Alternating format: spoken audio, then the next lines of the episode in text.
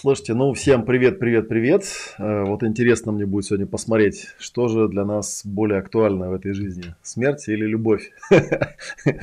Так что давайте начнем с того, что э, те, для кого важнее любовь, поставьте два плюсика, а те, для кого важнее смерть, поставьте, я не знаю, один плюсик, да, сразу определимся, какая тема у нас э, важнее, да. Я сегодня буду вещать с двух камер, это вот первая камера, да, привет, на всякий случай, особенно когда буду отвечать на вопросы. Э, это ну, вторая камера, как обычно, моя говорящая голова. Вот так ссылку эту можно с экрана убрать, потому что неважно.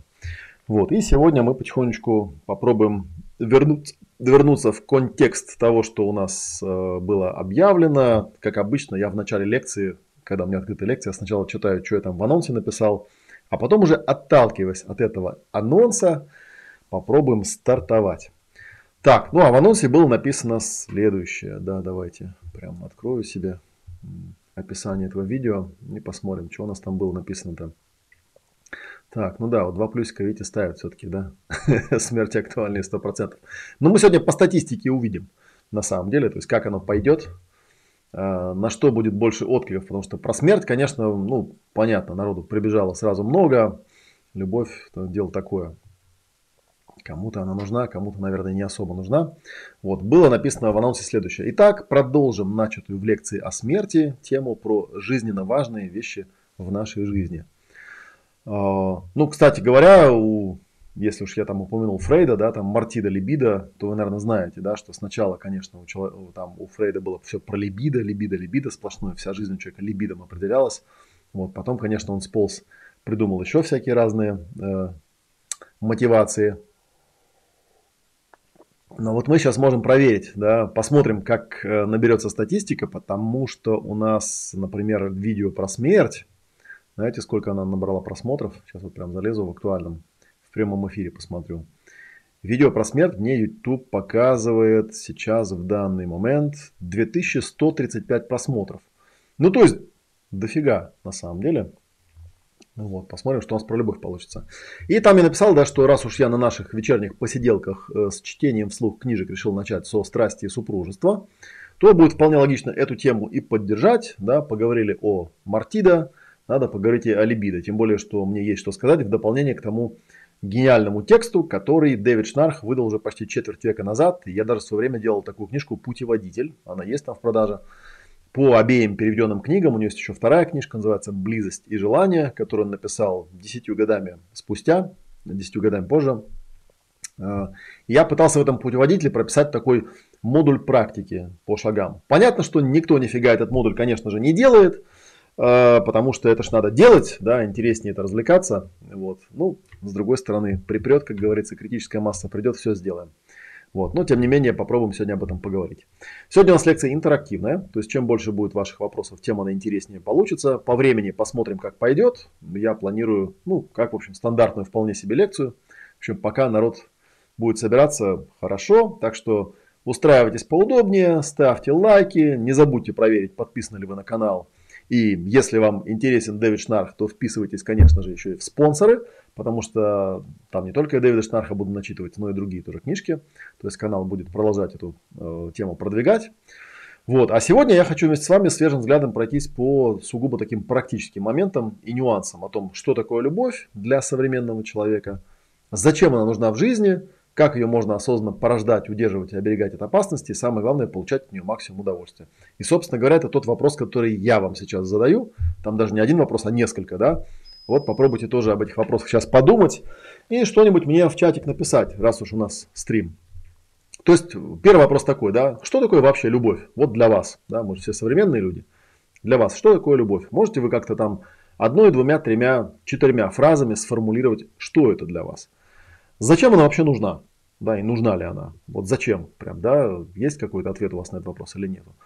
Как ее можно, можно ли ее как-то вот осознанно, да, ну как-то создавать, созидать, удерживать, оберегать? И, собственно говоря, как это делается, да, самое главное, даже, собственно говоря, не что вы будете делать, да, а как конкретно вы это будете делать, если у вас какие-то шаги, и которые направлены, ну, очевидно, на получение от любви максимума удовольствия, максимума какого-то счастья. И я вас всячески при, призываю в прямом чате проявлять активность, чтобы получилось максимально интересно, максимально продуктивно, максимально наполнено именно для вас, а не только для меня лично, потому что я, конечно, тоже говорю из своих каких-то болей, из своих каких-то целей и желаний, проговариваю то, что для меня актуально. Вообще не факт, что это актуально для вас, вообще не факт, что мы с вами здесь срезонируем, но сейчас мы как бы посмотрим. Вот сейчас как бы, собственно, поразбираемся. И там под видео, конечно, вы найдете ссылку на серию сказки на для взрослых, раздел про ясные отношения, где собрано все то, что за годы у нас там наработалось, насобиралось.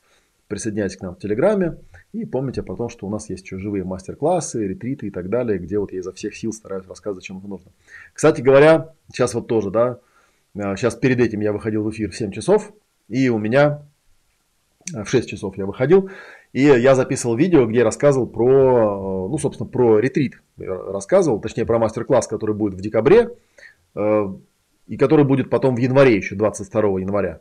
Вот, и мне сразу администратор пишет, Олег, ну это вот вообще реально непонятно. Вот как ты людям это все объяснишь? Слушай, ну вот реально. Такие говоришь как бы хорошие, правильные вещи, но людям же нужно попроще объяснять, как-то попонятнее. Вот, и на самом деле я совершенно согласен, я тут нисколько не спорю. Проблема заключается в том, что когда я что-то рассказываю, вот помните, я ом ответ с этого начинал. Мне это все понятно. Мне понятно, зачем это. Я тоже, в общем, человек. У меня две ноги, две руки и голова. Я тоже всеми этими вещами интересуюсь. Все эти вещи у меня как-то там прояснены или не прояснены в какой-то степени. И я всегда пишу как бы для себя, так как понятно мне. Но с другой стороны, я очень отчетливо и болезненно понимаю, что я, в общем, э, мягко говоря, не такой, как все. Э, как, собственно, каждый из вас, не такой, как все. Поэтому мне очень трудно Э, рассказать что-то новое о том, что я очень хорошо знаю, о том, что я практикую, о том, чем я занимаюсь, э, пытаясь понять, что вам непонятно. Да? Поэтому, соответственно, если у вас есть какие-то вопросы, вообще говоря, вы знаете, там тема, например, отношений, это такая прикладная тема, то есть я не могу сказать, например, что если у меня проходит ретрит, и он называется пространство и точки зрения, то это никакого отношения не имеет, э, например, там, к теме Э, любви, да, или к теме построения отношений. Почему? Потому что все те же самые инструменты, они используются в каждой области. Это я говорю своим студентам, когда они, например, спрашивают у меня про психосоматику, я всегда объясняю, слушайте, если вы прошли, как бы получили все инструменты в нашей академии, вы можете работать с любой темой. Вы можете работать и с отношениями, и с, там, с темой денег, и с темой психосоматики, потому что инструменты, они все одни и те же. А, они помогают вам Э, понять, как устроено мышление этого человека, помогают привести его к осознанию того, что с этим мышлением не так, как-то его переформатировать.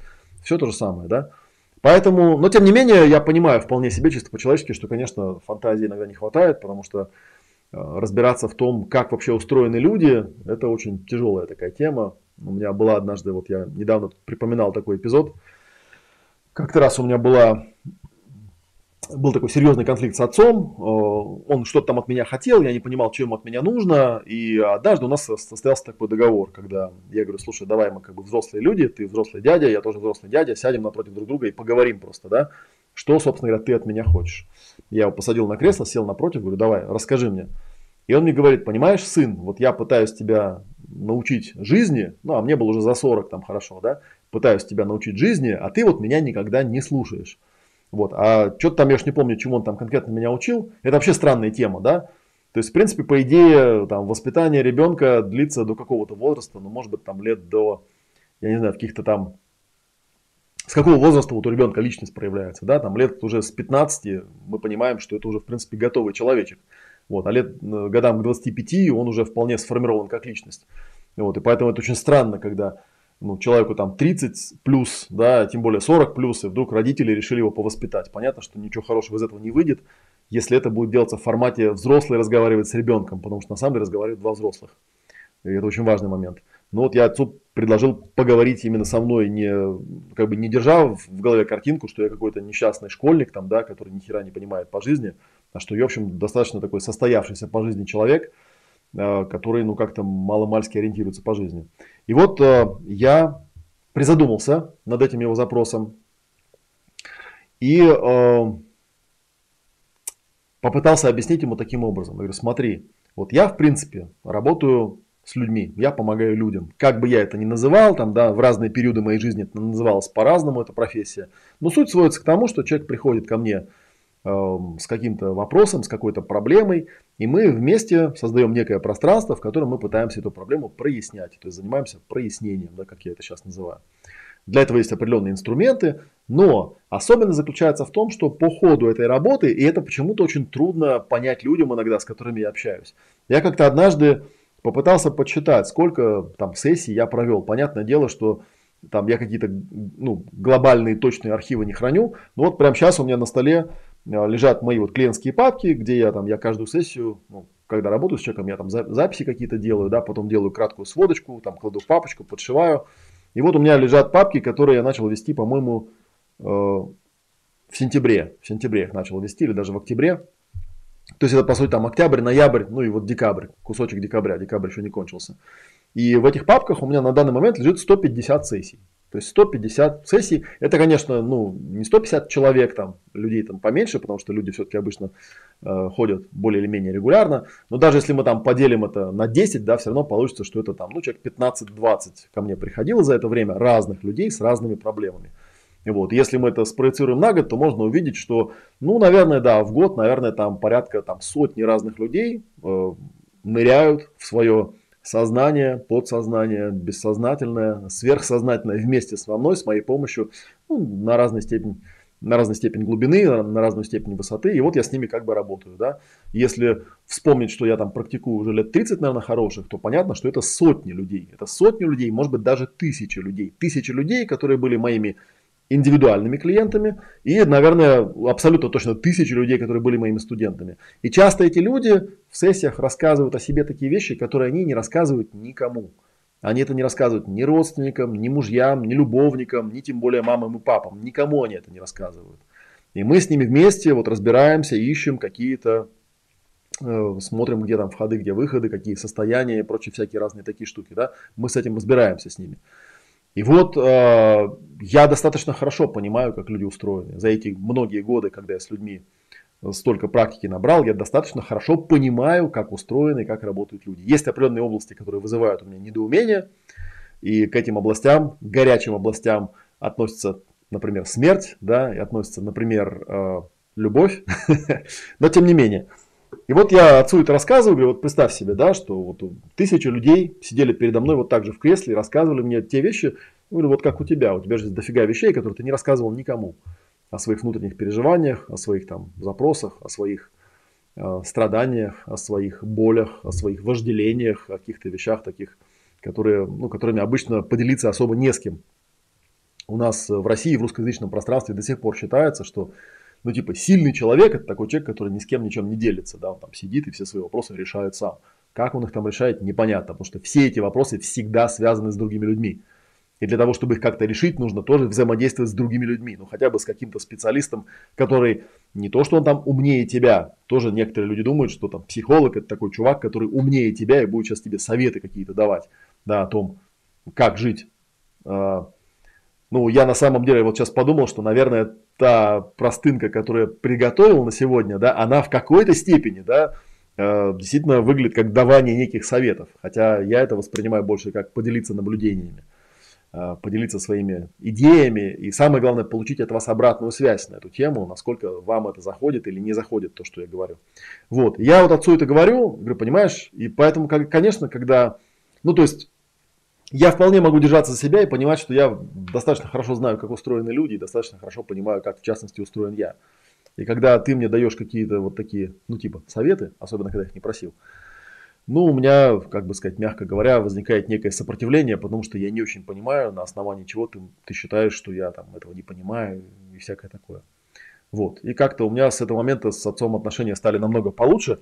И, наверное, то, что я хочу сейчас до вас донести – попробуйте меня тоже воспринять как равного вам взрослого. То есть не человека, который там э, сильно типа круто знает, как чего-то или как что-то надо делать и так далее, а как человека, который просто пытается как взрослый человек поделиться с вами своими наблюдениями, надеюсь, достаточно ценными на эту тему. Но э, не в том плане, что я типа пришел вам рассказать, как, короче, нужно тут вообще ко всему этому относиться, или типа я прав, а вы не правы, там вот на таком уровне, да, не воспринимайте меня.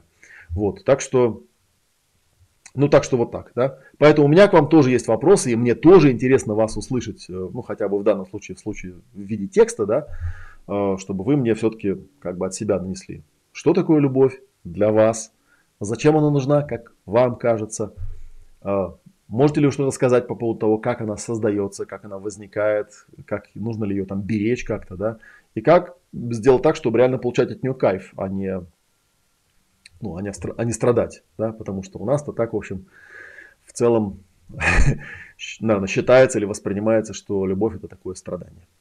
Вот. Ну и для того, чтобы, соответственно, этот месседж услышало достаточно много людей, да, я вот призываю тех, кто у меня сейчас смотрит, там уже 50 человек у нас собралось, поставить все-таки под это, то есть как-то повзаимодействовать с YouTube, поставьте лайк этому видео, Напишите комментарий, поучаствуйте в чате, чтобы YouTube видел, что здесь есть что-то интересное для вас и для меня, и чтобы другие люди тоже это увидели, потому что я считаю, что мой канал, он страшно недооценен. То есть те там 14 с копейками тысяч подписчиков, это просто смешно. Их должно быть как минимум раз в 10 больше.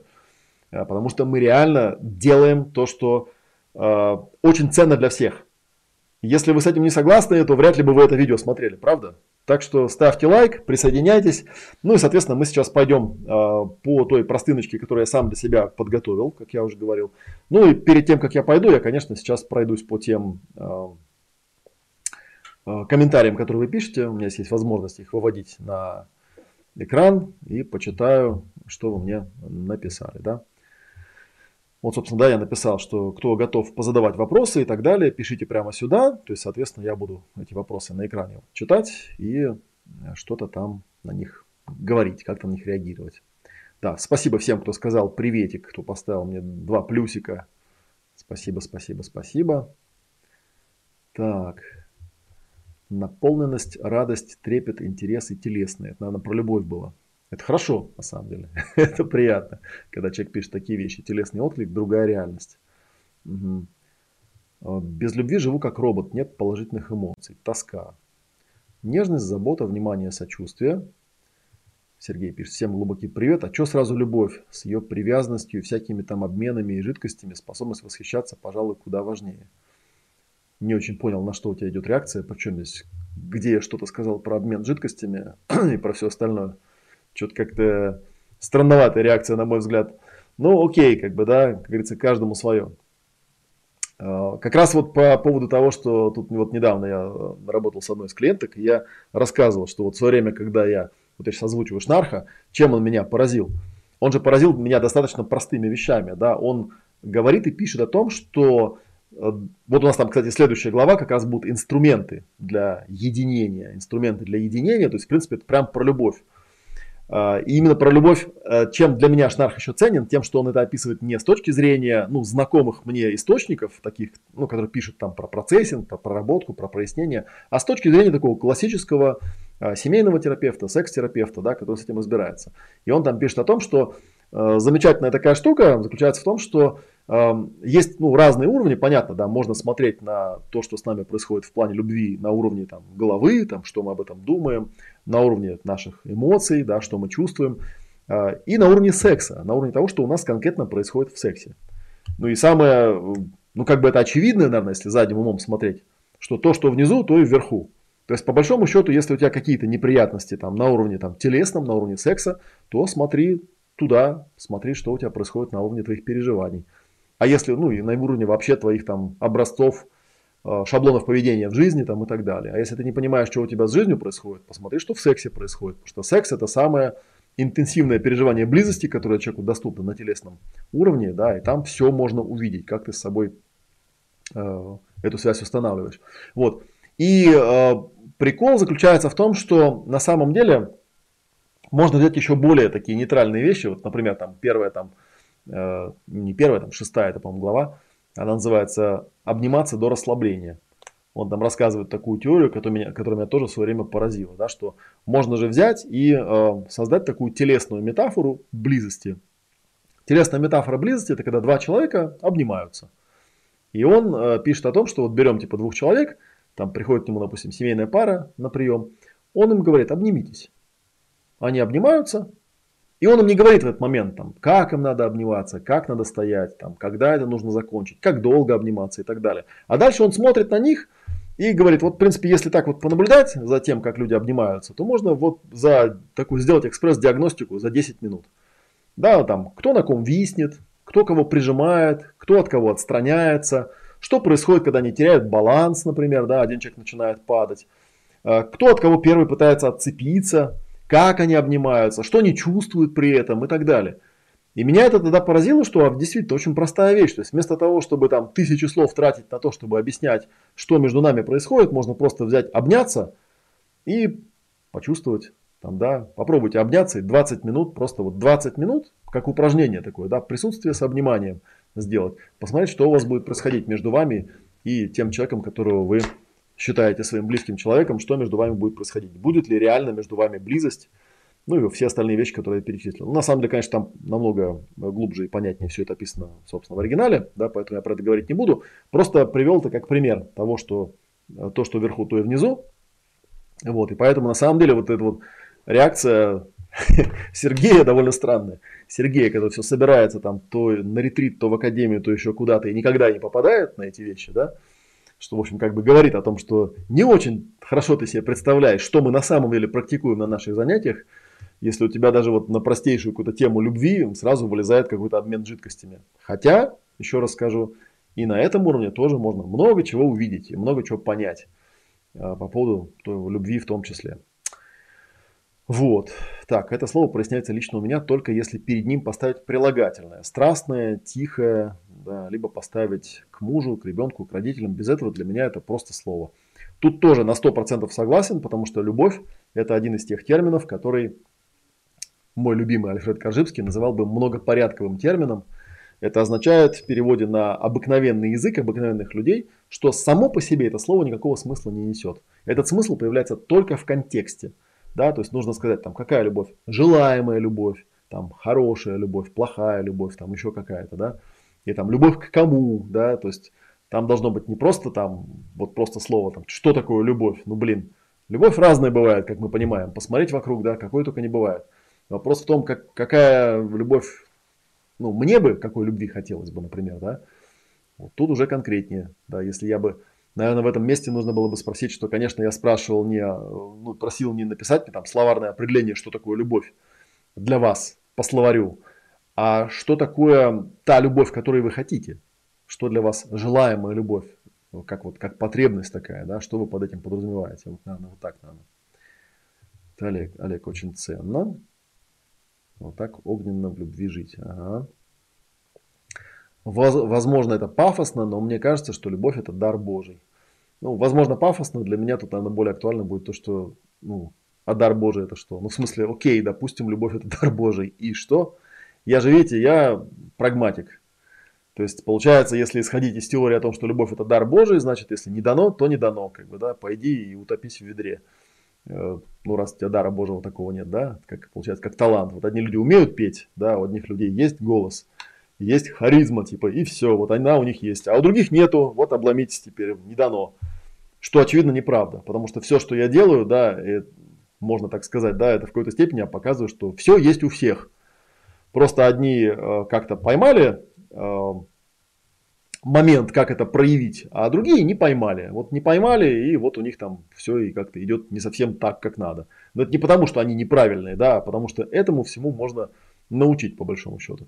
И, собственно говоря, э, даже если в заставку зайти вот сюда, сейчас там, да, сейчас там музычка заиграет, видите, даже в заставке у меня было написано, что любовь, да, этому вас, этому вас нигде не научат. И вот в этом-то была в этом был мой посыл, что здесь мы можем вместе с вами интерактивно все-таки попытаться выйти из этого тупика, э, что типа, ну блин, этому же никто не научит, это же непонятно как делать, непонятно, что теперь с этим, что теперь, да, вот нет у меня дара, что теперь, об стенку, об стену. Так, Ирина пишет, любовь это состояние, которое характеризуется выбросом гормонов радости. Ценное замечание, да, там про гормоны, кстати, просили сделать отдельный э, стрим.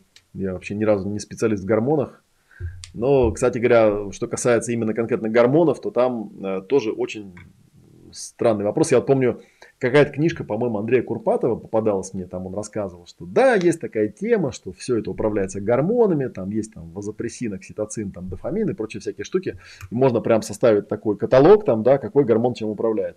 Но самое удивительное, и можете прям это вот, не знаю, там, спорить сколько угодно со мной, но самое удивительное, что никто еще не доказал, что можно химически да, ввести определенные какие-то вещества, чтобы человек почувствовал вот это вот состояние. Даже ну, есть вещества, которые позволяют человеку э, почувствовать состояние очень похожее на состояние влюбленности, но даже при этом ему все равно нужен объект влюбленности. Вот, а просто так вот ходить, как бы, да, это такая большая-большая иллюзия. И у Шнарха там в какой-то из сносок, вот в последней главе, которую я читал, он там про это упоминает, что не, вообще говоря, если правильно посмотреть, и Курпатов тут вообще ни разу не прав, вообще ни разу, потому что те эксперименты, которые он обсуждает, их давно уже э, опровергли. Сначала возникает любовь, а потом возникают гормоны. Потом, ну они как бы, да, соответственно, приходят в соответствие. То есть сначала и сначала нужно создать это состояние, чем бы оно ни было, а потом уже придет все остальное. Вот, поэтому, ну, собственно, те вопросы, которые я задал в самом начале, они остаются актуальными. Так, что еще написали интересного? Так, любовь это состояние искреннего интереса, принятия и симпатии. М да, ценно. Сейчас вы увидите, как это увяжется или не увяжется у вас с тем, что я собирался рассказывать. Резонанс и взаимопроникновение. Так, начало, внутренний интерес, отклик. Для меня любовь это когда с ним все лучше, чем без него. Жизнь ярче, красивее, приятнее. А без него и вовсе все не такое. М? Окей. Так, любовь это свойство души. Тоже. А если нет такого свойства, что делать? Нет дара Божьего такого. Или вы не это имели в виду? Так, и еще пишет там Екатерина, пишет, добрый вечер, я думаю, что любовь это тихое состояние умиротворения, при котором возможно естественное проживание жизни. При наличии тревог и страхов невозможно ее испытывать. Тоже как бы ценно, да, потому что это нам даст какой-то кое-какой инструментарий для того, чтобы с этим немножечко поразбираться. Ну вот смотрите, да, теперь давайте попробую я вам э, расскажу и изложу то, что я считаю важным э, и нужным, да. У меня этот текстик сам себя заглавился – заглавие получилось такое. Краткие правила для создания счастливого союза да, по Олегу Матвееву. При этом я вам должен сказать, что э, предварю это некой историей. Как бы, да. История была такая. Однажды мы на одном из выездных э, тренингов обсуждали такую тему, как личный кодекс. Личный кодекс, да, как вот набор правил, по которым стоит жить. Вообще очень интересное упражнение, мне кажется, каждому человеку в жизни стоит задуматься над тем, каков его личный кодекс, каковы его личные правила. Да, вот где-то там, по-моему, в каком-то из журналов э, была такая рубрика, там, правила жизни от там кого-то, да, то есть какие-то там селебритис, они там писали чего-то на тему правил жизни. Довольно интересная, кстати, сборка статей была. Вот. А, и один студент, такой достаточно в этой теме э, углубившийся в свое время, он мне задал очень интересный вопрос. Как-то мы однажды там сидели, попивали чаек, чем, кстати говоря, все вот эти выездные мероприятия типа ретритов, они очень ценны, потому что там взаимодействие происходит да, круглые сутки по большому счету. И иногда бывает, что какие-то ценные осознания, я это уже знаю. Это тоже относится ко всяким путешествиям, ко всяким походам, ко всяким тусовкам, что иногда очень ценные озарения приходят не в походу самого занятия как такового, а по ходу вот как бы беседы, круга, иногда просто чаепитие. Сидишь, пьешь чай, и вдруг бум, и понимаешь, что вот, это то, ради чего, собственно говоря, я это все затеял. Потому что понимаете, что я все эти мероприятия затеиваю, в том числе и ради самого себя, потому что мне там тоже много ценного приходит. И вот мы с ним сидим, пьем чай, и он меня спрашивает, слушай, ну это же как бы странновато, да? Потому что, ну, если человек э, живет по каким-то правилам, и для него эти правила естественны и гармоничны, то не совсем понятно, нафига эти правила прописывать. Да? То есть зачем? Ты же и так живешь вот как бы в соответствии с ними. Это как, например, там, взять, написать такой в личный кодекс какое-нибудь правило, там, ходить двумя ногами, смотреть глазами, да, там, кушать ртом, э, я не знаю, там, одевать одежду, да, ты это и так делаешь. Это, кстати, очень интересная тема, и она э, в некоторой степени, она э, перекликается с темой э, в том числе и близких отношений, потому что ну, можно же прописать какой-то вот не личный кодекс, да, а там кодекс для создания счастливой там, семьи или кодекс для создания счастливого союза. Кстати, интересно, вот мне тоже, да, в этом месте я тоже вас могу спросить, а вот вы когда-нибудь пробовали для себя как-то, да, там прописать какие-то краткие правила или там не краткие, а развернутые правила, как вообще счастливый союз выглядит. Это же получается список убеждений, да, типа как оно должно быть. Причем обратите внимание, не как оно есть, а как оно должно быть. И вот его вопрос к этому, к этому относился. Он говорит, ну получается, что э, ты себе составляешь список правил, которым ты по сути не следуешь. Ну, потому что если бы ты им следовал, нафига они тебе эти правила нужны? Зачем их прописывать? Логично же, да? И я всегда вспоминаю в этом месте, что, э, ну да, вот я как-то помню, ну я в этой теме тоже там разбираюсь давно, и читал я, понятно, не только Шнарха, там много чего, кучу там литературы перелопатил. И есть такая книжка, называется э, «Любовь и секс на заре цивилизации», по-моему, она называется, не помню сейчас авторов, сходу не вспомню. Вот. И там они обсуждают как раз вот эти всякие церковные правила, которые регулировали всегда там, брак, брачные отношения, там, свадьбы и прочие всякие вещи. И там, в частности, обсуждалась тема моногамии, и автор писал, что вот эти все драконовские правила, да, по которым там изменщика там казнили или там побивали камнями, ну, особенно там женщин сильно угнетали по этой теме, довольно странные какие-то правила, потому что если бы моногамия была бы естественным природным состоянием человека, то как-то очень странно было бы вводить для, ну, для народного населения в целом какие-то жесточайшие драконовские правила, которые запрещают им нарушать то, что является естественным состоянием. Да? Это как там, не знаю, наказать человека, я даже не знаю, с чем сравнить. Да? То есть, ну, какая-то естественная процедура, да, она естественная была. То есть понятно, что, наверное, судя по тому, по крайней мере, если с этой точки зрения посмотреть, судя по тому, насколько драконовские наказания предлагались Э, прилагались э, к тем правилам, которые как бы должны были сделать человека счастливым, понятно было, что что-то тут не то, что-то тут не то. И мы с ним стали это обсуждать, и у меня интересная родилась такая модель, которая заключается в том, что, конечно, каждый раз, когда человек, пребывая в некотором состоянии, размышляет о том, а как было бы идеально или как было бы хорошо, он придумывает себе некие правила, которые, как ему кажется, сопутствуют вот этой дороге, этому пути из того, что есть, к тому, что хотелось бы, чтобы было. И понятно, что поскольку я еще не там, то есть я еще не там, где хотелось бы, чтобы было, мне, собственно говоря, вот и приходится эти правила придумывать. А когда я уже пришел туда, куда, где надо быть, то, конечно, эти правила не теряют свою актуальность, да, этот личный кодекс, он как-то пропадает. И поэтому получается такой интересный цикл, что сначала мы смотрим на то, что есть, да, и пытаемся понять, а как вот оно есть, да, в соответствии с какими правилами я живу на самом деле. Потом, опираясь, и это вот как раз и есть те самые убеждения, с которыми приходится работать. А потом я формулирую список правил, как надо было бы жить, как мне кажется, да, исходя из моего текущего состояния. Причем тоже удивительно, потому что э, удивительно тот факт, что я эти правила формулирую исходя из того, что есть.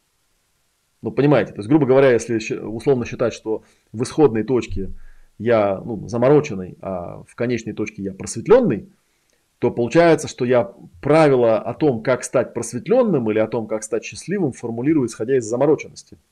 Понимаете, да, о чем я? Ну, надеюсь, что понимаете. Вот, и поэтому 100% эти правила окажутся, замороченными, да, не очень похожи на просветленных. Поэтому я думаю, люди к просветленным-то и ходят. Они надеются, что просветленные, там, психологи или гуру, они могут вам дать правила для просветленных, а не правила для замороченных, из которых вы исходите. Вот. А, и я эти правила, соответственно, проявляю вот на контрасте, как бы, что есть правило, и что хотелось бы, чтобы было тоже правило. И вот что я хотелось бы, чтобы было, эти правила называются личным кодексом. И этот личный кодекс мне нужен ровно до тех пор, пока я остаюсь замороченным. Никакой человек никогда не станет принуждать или заставлять себя следовать каким-то правилам, если эти правила для него естественны и гармоничны. Никто и никогда. Если вы со мной не согласны, вот в этом месте можете прям протестовать и что-нибудь писать в комментариях. Но я так считаю. Я считаю, что никому и никогда не нужны никакие правила, если они для него гармоничны. И в этом плане, кстати говоря, вот эта известная полярность, э, которую сегодня мы, наверное, как-то коснемся, да, полярность любовь и свобода, они вообще никак не противоречат.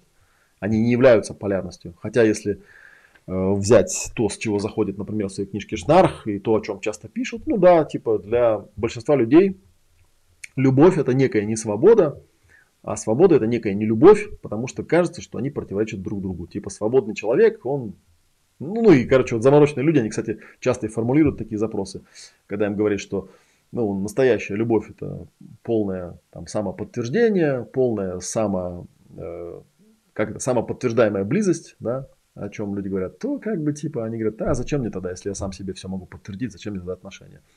Ну, да, совершенно верно. Зачем? Я объясняю зачем, да, потому что вы это, или точнее, почему это происходит, потому что вы всегда формулируете идеальную картинку, исходя из замороченного состояния. Это неизбежно. Вот, поэтому в этих самых правилах, у меня их тут получилось 18, э, вот, хотя тут, когда их я писал, я написал, правил тут немного, но они, эм, как проявилось, совершенно неочевидны для стереотипного человеческого восприятия наших граждан, вот. Ну, вы у меня люди особенные, поэтому для вас это, конечно, скорее всего будет, э, ну, как-то вот, как-то, наверное, как-то оно будет. Вот, по мере того, как я буду правила эти озвучивать и их комментировать, да, все-таки не примените, поставьте либо лайк, либо дизлайк. А то вот я вижу, у меня там 75 зрителей, 35 лайков и один дизлайк. Ну, тогда уж поставьте мне 37 дизлайков каких-нибудь, я не знаю, чтобы я понял, что я тут чушь какую-то несу и слушать этого не стоит. Вот. И вот, ну или там комментарий напишите какой-нибудь. Вот. Так что, короче говоря, вот у меня тут правила есть. Сейчас я их попробую вам почитать и поозвучивать. О, Наташа, тысячу лет, по-моему, я не видел от тебя ни, ни одного сообщения, вдруг ты появилась. Да, приветик. Так, значит, правило номер один. Ну, я его, собственно говоря, почти уже сказал, да, звучит оно очень просто. Это, наверное, вот как раз то, что было у Шнарха в, начитываемых, в начитываемой последней главе, да. Это то, что касается осознанности и самоподтверждаемой близости. Собственно, эти правила, эти, ну, окей, пусть будут советы, да, ничего плохого в советах нет. А, потому что Шнарх там не просто дает совет, он показывает, да, что есть такое понятие близости или понятие любви, и это мое собственное состояние, которое по большому счету не зависит от того, что об этом думают или чувствуют или переживают другие люди. Да? И поэтому нужно научиться близость и прочие всякие разные состояния подтверждать себе самому. Потому что тогда я смогу держаться за себя, и тогда я смогу реально увидеть, есть ли у меня резонанс э, с кем-то, с другими людьми в этой области. А если я буду ждать, что мне кто-то будет рассказывать, что я счастлив, или как мне быть счастливым, или что я любим, или еще что-нибудь, то, в общем, далеко на этом не уедешь, потому что это просто будет ловушка. Это будет ловушка такой вот зависимости, что называется. И подлинного какого-то резонанса не получится. Я буду всегда исходить э, в своих отношениях, в своей любви не из э, полноты отношений, не внутренней полноты, а внутренней нужды. Да, я буду искать все время какую-то там вторую половинку, ну и прочие всякие вот эти вот ерундовины делать. Вот. Поэтому первый фактор, он очень важный. Я думаю, что большинство людей, которые меня смотрят и это практикуют, они это понимают. Это фактор осознанности. Я обычно этот фактор описываю очень просто. Ну как просто? Относительно просто, да? Может быть, это вообще ни разу не просто. Э, но, по крайней мере, э, как-то можно, ну, хотя бы объяснить, да? Вот, вот здесь вот у меня есть вот такая штука, да, но нам здесь нужен на самом деле не коврик, нам нужна вот эта визитка пусть побудет, как бы, да, этот, ну, это описание, оно вот сводится к пяти точкам баланса. То есть способность на каждом этапе быть осознанным, понимать, да, что если что-то у тебя там произошло или что-то ты хочешь прояснить, то это твоя ситуация, это ты ее воспринимаешь. И что все люди, все окружающие люди, скорее всего, воспринимают ее как-то иначе, как-то по-другому. И люди, которые уверены, что они там во всем правы, настаивают на своей правоте, навязывают другим свое видение ситуации, это прям вот гарантированный путь к разрыву реальности э, и, соответственно, к потере любви, к потере счастья, да, потому что, ну, это же вроде как бы очевидная штука, но она, знаете, очевидна, пока мы теоретически об этом рассуждаем. Как только начинается практика, тут выясняется, что, ну, я вот слышал такие аргументы, когда человек тебе что-то рассказывает, как он видит какую-то ситуацию, да, а когда ты ему пытаешься объяснить и донести до него, что ты ее видишь как-то по-другому, то человек тебе выдвигает такой очень странный аргумент, он говорит, я не сумасшедший, я знаю, что это так. Так э, а где и кто тебе сказал, что ты сумасшедший? Тебе просто сказали, что ты видишь вот так, а я вижу иначе просто, и все. И тут как бы с этим особо не поспоришь. Э, и это важный момент. Важная точка, важная точка заключается, тут как бы обоюд, э, обе стороны участвуют. Да? То есть с одной стороны это держаться за себя и быть уверенным, что для меня истина то, что вижу я, а не то, что там говорят другие люди. Но с другой стороны понимать, что а для них истина то, что видят они. Я это не они, а они это не я. Я это не ты, а ты это не я. Да, и мы эти ситуации видим по-разному. Мы можем, э, ну как в некоторых случаях, есть такая формулировка, э, встречалась мне многократно, да, согласиться, не соглашаться.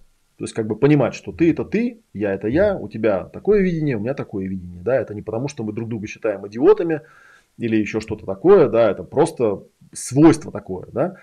И с одной стороны, это твое полное право держаться себя, но с другой стороны, оно никаким образом не говорит о том, что, ну типа, а я тут вот что-то, короче, не понимаю. А вторая, это как раз вот мое, не мое, да, у кого на самом деле эта ситуация, кого она касается, как она меня касается. Вот, вот эту точку обычно очень любят э, бизнесмены, которые у меня там обучаются в академии, прям мне давали обратную связь, говорят, это вот прям круто. Приходит человек, начинает тебе выгружать какую-то ситуацию, ну, ты понимаешь, что да, у него ситуация, да, он ее вот так вот видит, э, и ты, и ты понимаешь, что ты ее тоже видишь, эту ситуацию. Дальше ключевой вопрос, который ставит все на место, ты спрашиваешь, моя эта ситуация или не моя? То есть мне ею заниматься нужно будет или кому-то другому. И как только ты понимаешь, что это чужая обезьяна, и что ты ее не собираешься сажать на шею к себе, да, был такой у меня э, знакомый, э, Реймонд Кемп, он написал книжку «Менеджмент без язв», которую я там когда-то переводил тоже. И вот там у него был такой пример, да, там, вот там он написал «пересаживать обезьяну к себе на плечи». Я понимаю, что не мое, я человеку говорю, да, я понимаю, что есть у тебя ситуация, но решать ее тебе, а не мне, да, поэтому как бы я тебе могу дать подтверждение, что, дорогой, да, вот разбирайся сам. Вот. Третья точка, это вот как раз э, какие переживания. Это вот как раз, кстати, про нее, вот этот эмоциональный коврик. Вы его, наверное, видели, да, это мой инструмент, который я очень часто, практически постоянно использую. У меня есть вот такая версия, маленькая, настольная, есть э, это вот большой такой напольный, вот, ну, я на ретриты обычно привожу, мы его там стелим. И в любом э, контексте, где нам нужно разбираться с вопросом номер три, мы разбираемся с этим. То есть картируем эти эмоции. Дальше то есть там, что я думаю, что я чувствую, что я переживаю, короче говоря, да. Э, четвертая точка – это окей, да, а как это написано у меня сзади, да, чего я хочу, в чем я нуждаюсь, какая потребность не закрыта. И последнее, да, что можно для этой, ну, предпринять для того, чтобы с этой ситуацией справиться. Я сейчас буквально кратенько прошел, это, наверное, все знают, кто смотрит мои видео, да, что эта штука называется 5 точек баланса.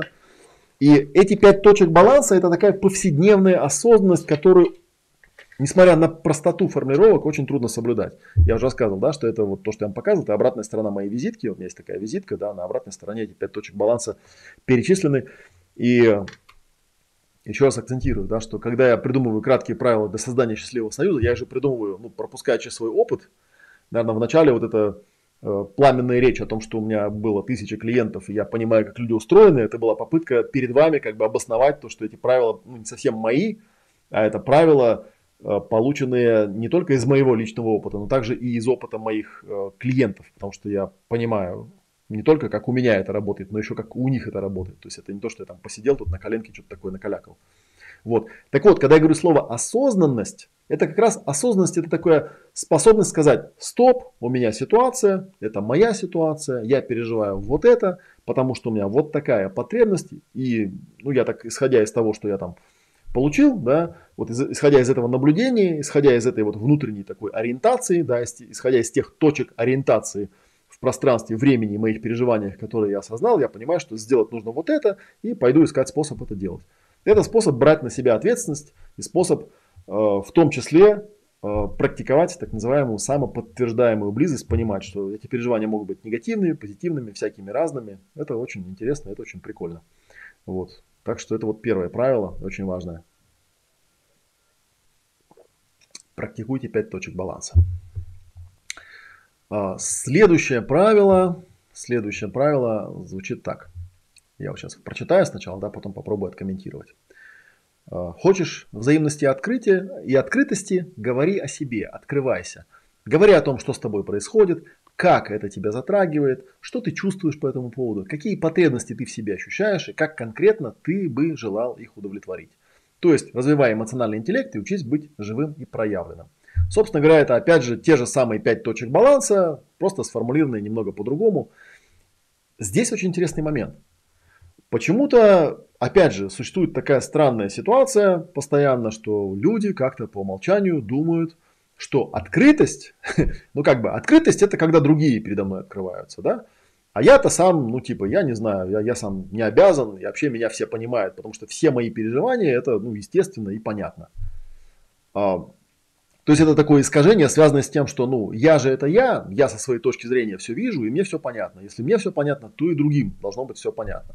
И поэтому очень часто, вот если вернуться к ну, там, по-моему, дальше где-то будет а, отдельно это прописано. Если вернуться к вот этой вот э, визиточке, очень часто люди э, говорят, ну, открытость, да, это когда ты мне расскажешь. Э, то есть у меня случилась какая-то ситуация, она же очевидная, как бы, да, вот, поэтому я спрашиваю, там, что это ты тут делаешь, что ты тут переживаешь, э, какие у тебя там потребности в этой ситуации и что ты, собственно, собираешься тут делать.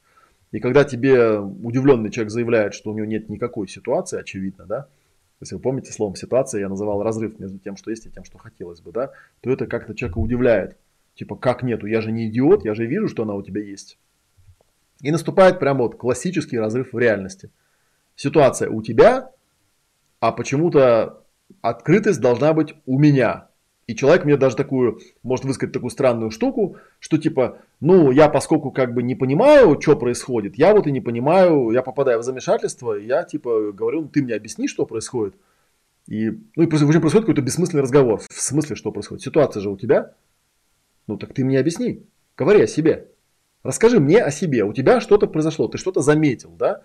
Откройся, расскажи, что там ты заметил, что с тобой происходит как это, собственно, тебя затрагивает, что ты по этому поводу чувствуешь, какие потребности ты ощущаешь, и, собственно говоря, что тут тебе нужно сделать для того, чтобы, ну, как-то тебе было хорошо. Вот. А это страшно тяжело. Вот не поверите, насколько это тяжело.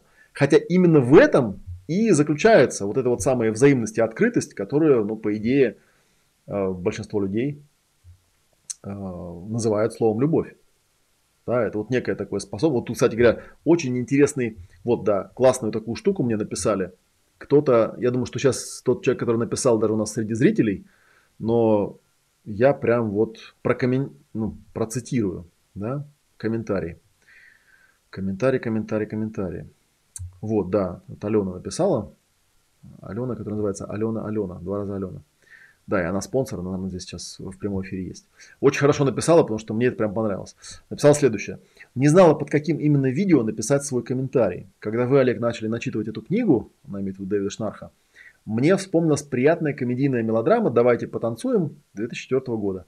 Там затрагиваются темы, освещаемые в книге. Но более всего мне запомнился на 50-й минуте фильма диалог между женой главного героя и детектива, которого она наняла, чтобы следить за мужем. Значит, диалог такой. Как вы считаете, почему мы женимся? Страсть? Нет. Всем нам нужен свидетель нашей жизни.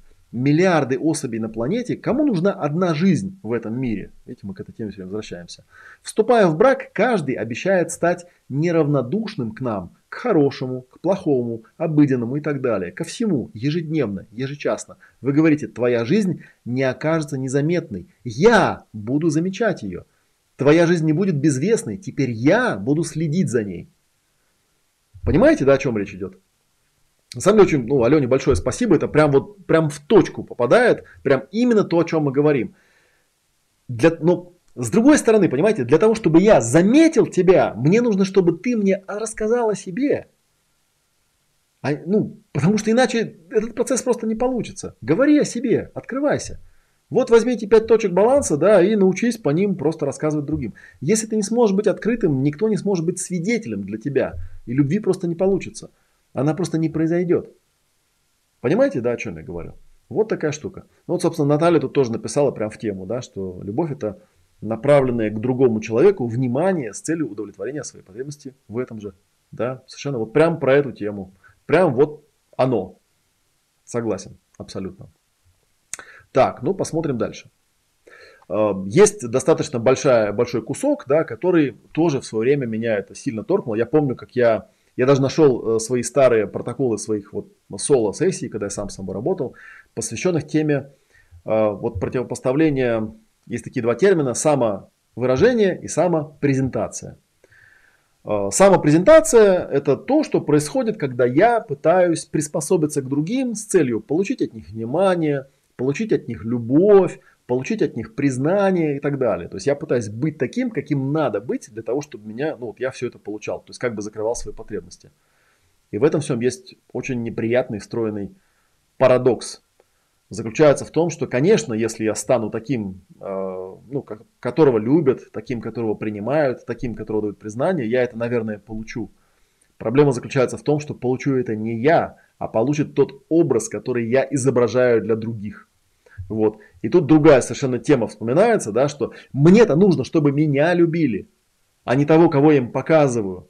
И тут, понимаете, есть такой очень тонкий, тонкий, тонкий момент, как бы, да, такой непонятный, можно даже сказать, неприятный в, каком-то смысле, потому что, а где найти вот этот вот баланс? Вообще говоря, считаю, что это, наверное, самая такая ну, тяжелая интерактивная тема, которая как раз таки, так, сейчас вот тут вот как раз, а вот в ролях тут недавно кто-то писал, сейчас, сейчас, сейчас, сейчас, сейчас. Вопросы задавали, это участники моей, э, моего ретрита про роли, про роли задавали вопросы. Вот. И очень интересный был там дискуссия, да, там заключалась в том, что одна из участниц написала, что, сейчас я найду этот кусок, ну, я это сделаю анонимно, да, но тем не менее, там, если, если она сейчас в эфире, там, прости меня, что это процитирую, никому не скажу, что это ты. Вот. А. Так, где же это было?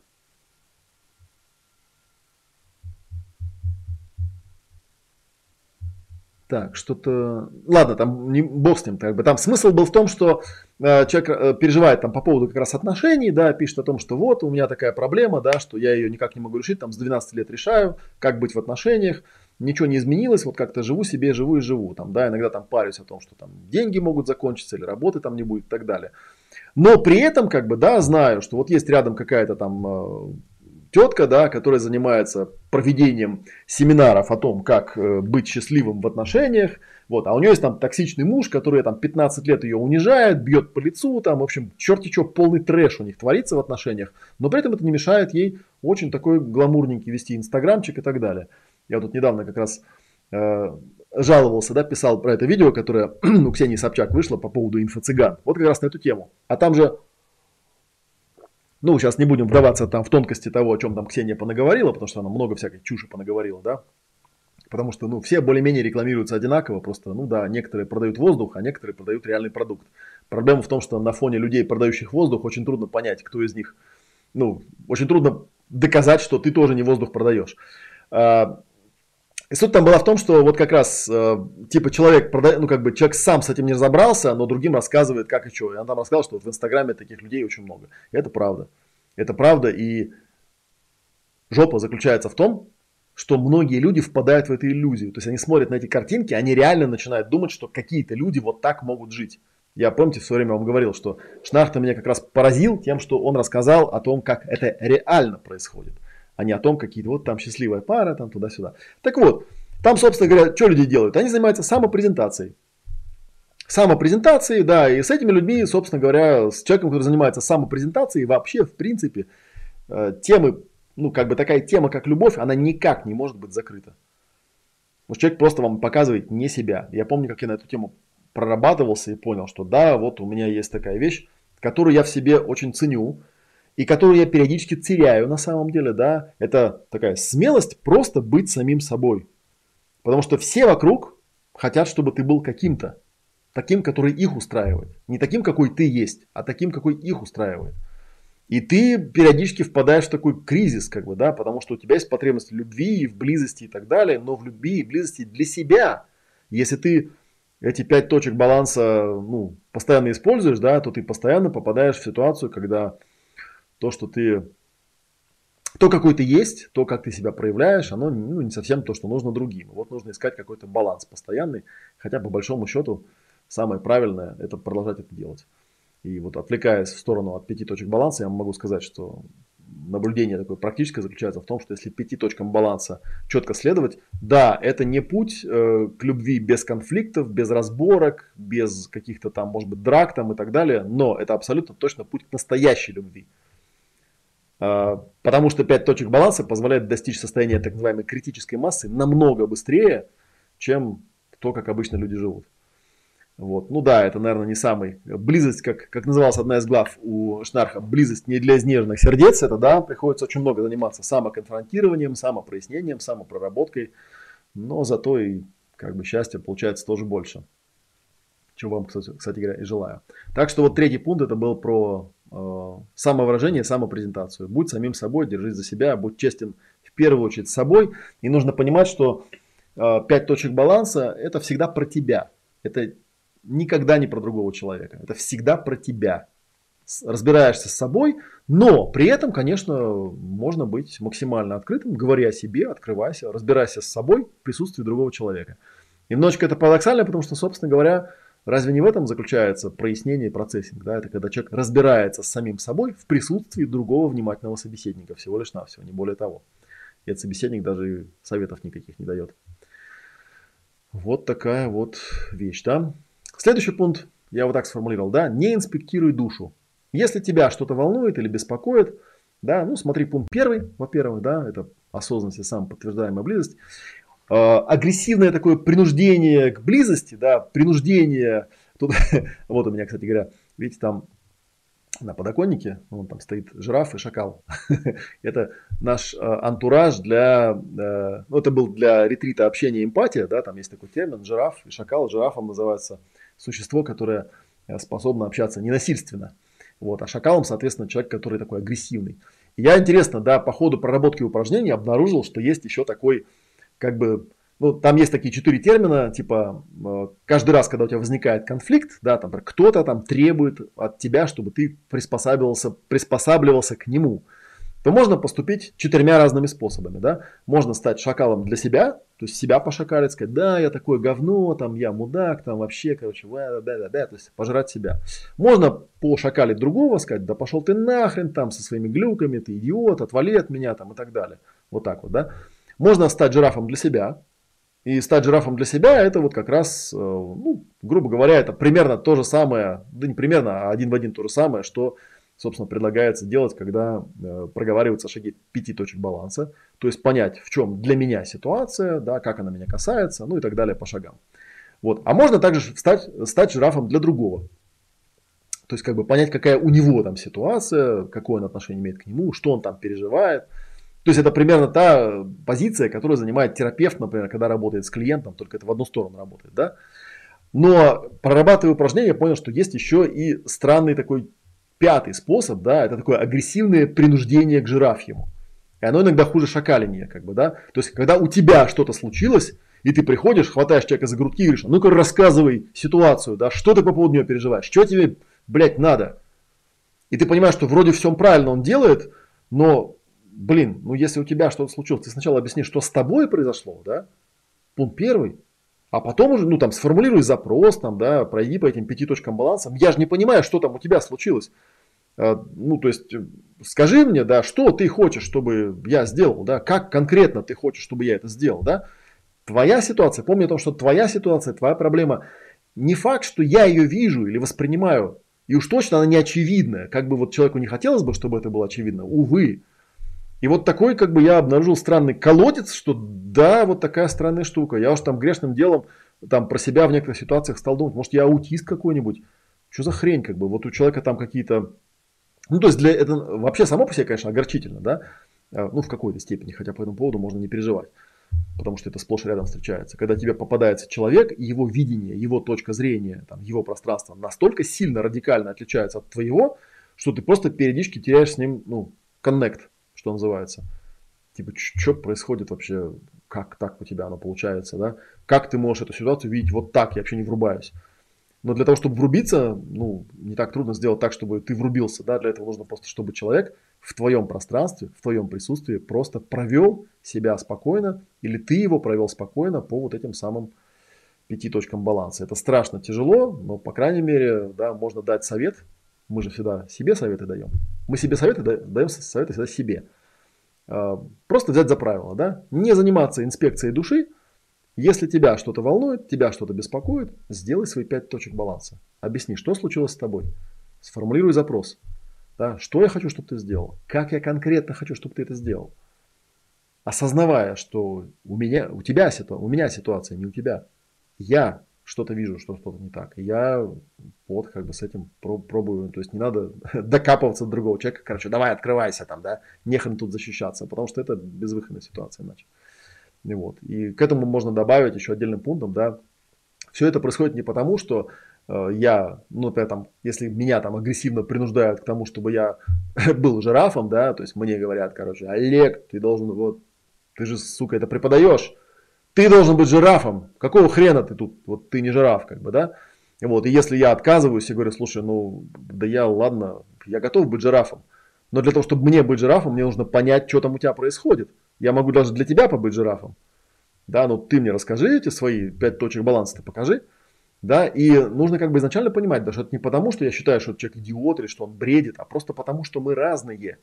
Я вот в этом месте очень остро ощущаю свою а, почему-то чуть ли не пришло слово сказать вслух неполноценность, это, конечно, не про нее, а, свою отдельность. Я отдельный от тебя, и мы разные, мы все видим или не видим по-разному. Я ну, не могу, можно достичь такого уровня близости, когда будет чуть ли не телепатия, но для этого нужно пройти этот путь. Я не могу просто так посмотреть и сказать, а, ну да, типа, да, согласен, так оно и было. Вот такая вот штука. Вот такая вот вещь. Вот. А, что у нас тут дальше, да? Шестой пункт. Ну, это, они там одни из другого вытекают, да, то есть разделение по пунктам довольно-таки условное. А, не надо пытаться что-то утверждать о другом человеке в ожидании, что он это воспримет благожелательно и обязательно кинется доказывать, что он не верблюд. А, скорее всего, не кинется, да, а просто ощутит навязывание, разрыв реальности и понижение желания с тобой общаться. Да зачем общаться с человеком, который и так все знает? Бывают такие люди, Э, я сталкиваюсь с такими людьми регулярно. Очень часто этими людьми бывают родители. И вот, ну, они типа все про тебя знают. У меня с мамой там в свое время был такой прям колоссальный на тему конфликт. Ну, удивительно, да. То есть я там в 17 лет уехал э, из дома. Ну и понятно, что там она до 17 лет, возможно, имела очень прямое, очень непосредственное отношение к воспитанию меня.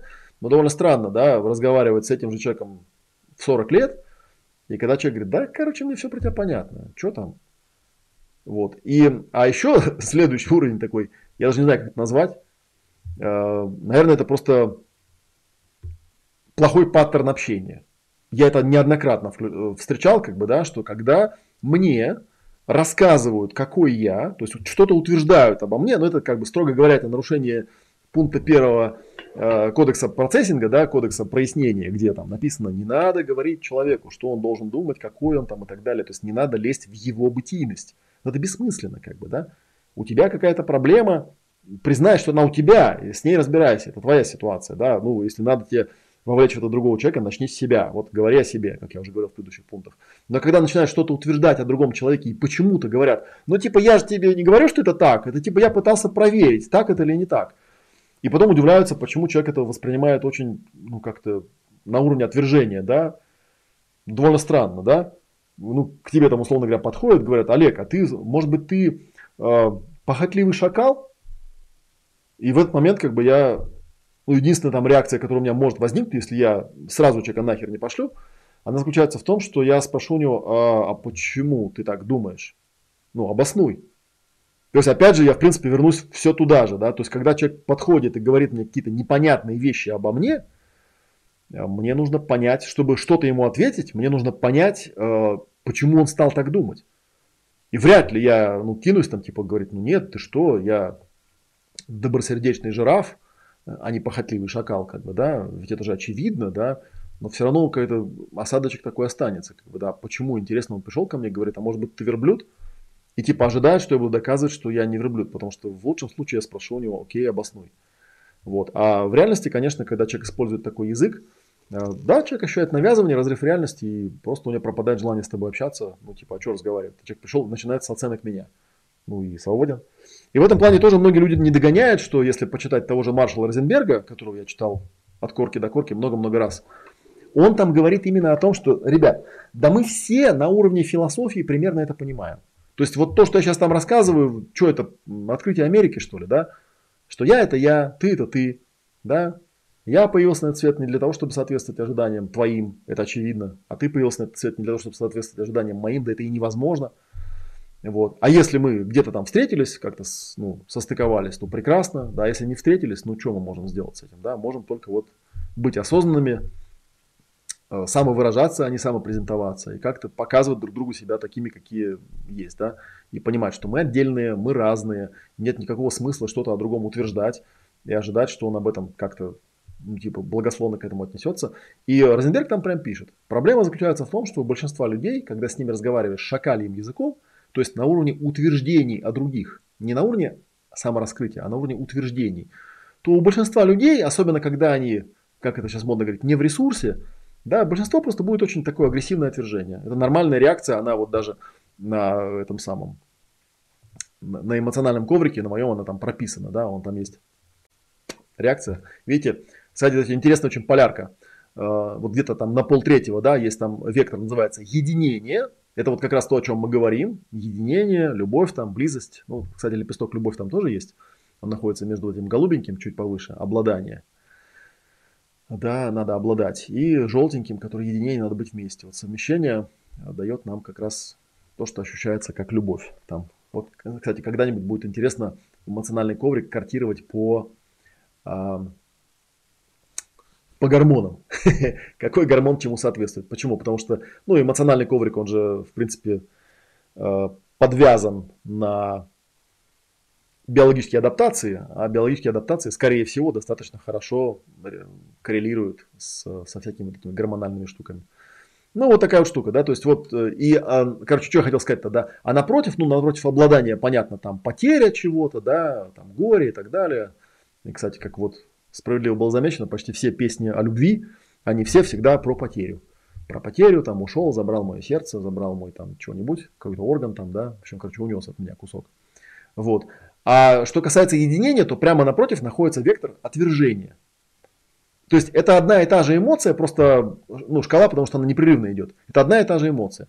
То есть, когда человек, э, в принципе, проявляет что-то, что не соответствует моей моему восприятию, моей реальности, моему видению, моему представлению о себе, моему самовыражению, то ну, как бы автоматически происходит такая реакция на уровне отвержения. Она автоматическая, да, она биологически запрограммирована. Если другой человек пытается мне сказать, там, Олег, да ты там чего-то там-то там по там, да, то ну, далеко ходить не надо, чтобы предположить, что в большинстве случаев, и скорее всего, первая инстинктивная реакция, если я не успею ее поймать и сказать стоп ситуация, будет просто э, отвержение, да, и это будет то ощущение, которое я ощущаю внутри себя, что меня отвергают, что мне не дают возможности быть собой, и это будет та реакция, которую я воспринимаю, ну, которую я проявляю наружу, как бы, да, отвержение тебя.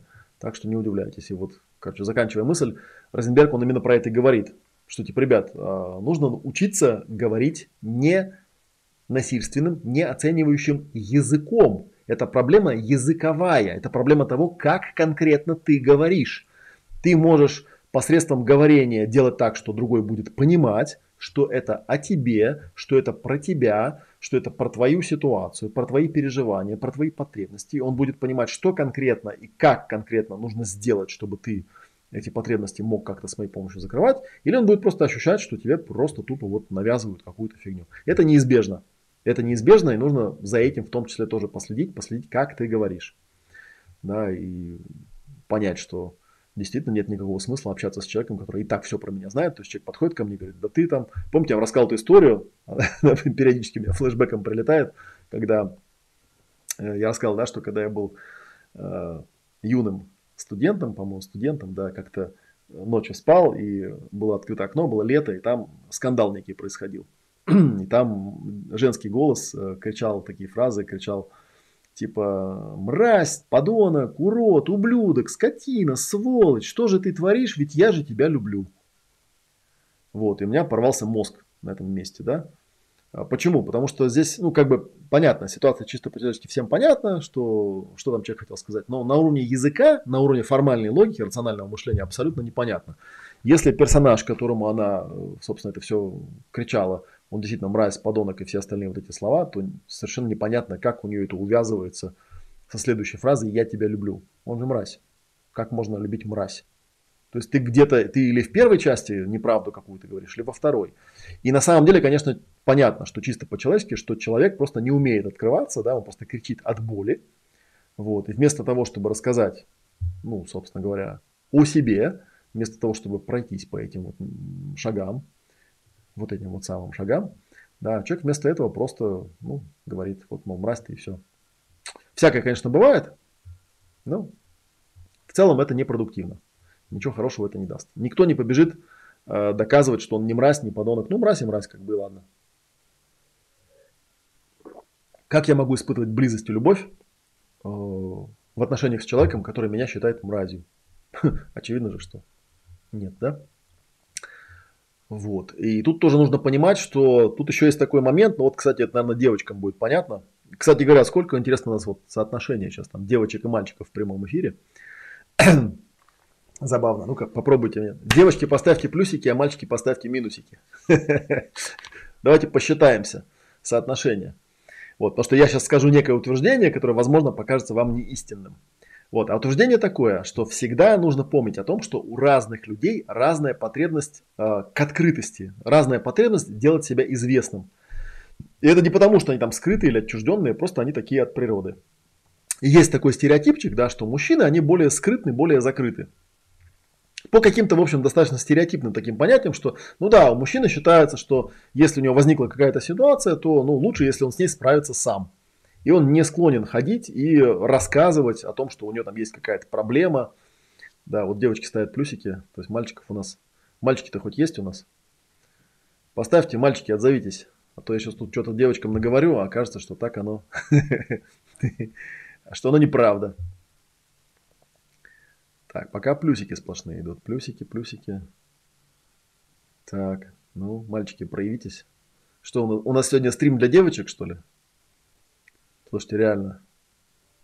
Я тут, знаете, иногда я рассказывал про эту историю, пока вы там плюсики ставите, я рассказывал эту историю о том, что э, у меня там периодически бывают какие-то инциденты, да, связанные с тем, что мне говорят, Олег, ну почему ты там, не знаю, позволяешь себе там в прямом эфире матом ругаться, например, или еще что-то такое. И я говорю, так в прямом эфире я же не вижу никого. И вот, если бы я реально понимал, что сейчас у меня аудитория сплошные сидят там девочки, о, о первый мальчик появился, Василий, привет. Вот, и я бы, наверное, как бы фильтровал бы базар в соответствии с той аудиторией, которую я вижу.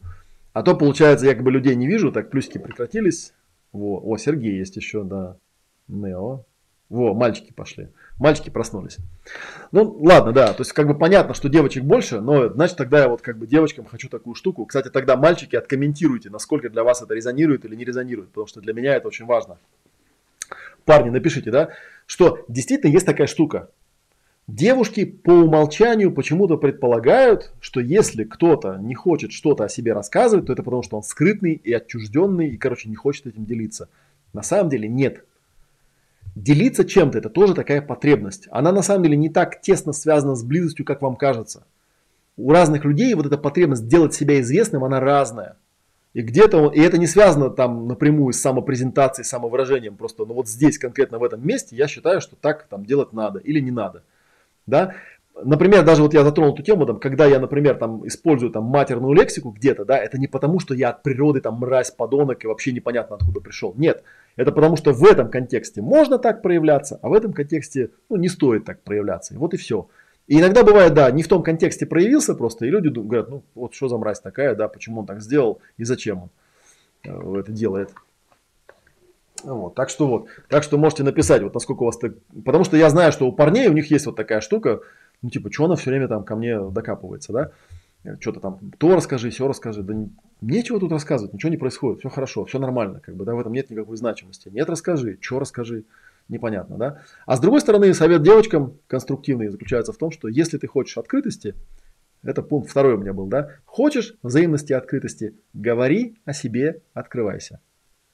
И если в ответ человек не откроется, то делай выводы и действуй соответственно. Тут как бы особо каких-то там тяжелых советов больше нет. Просто делай выводы и действуй соответственно. Вот Роман Новиков поставил плюс. Видимо, он девушка. Не знаю почему. Или не услышал, что я хотел. Вот. А. Так что вот, короче, вот сухой остаток такой, да. Помни о том, что у разных людей разная потребность сделать себя известным. Это не потому, что они скрытые или, скрытные или отчужденные. Просто они такие от природы и мерить других по себе довольно бессмысленно.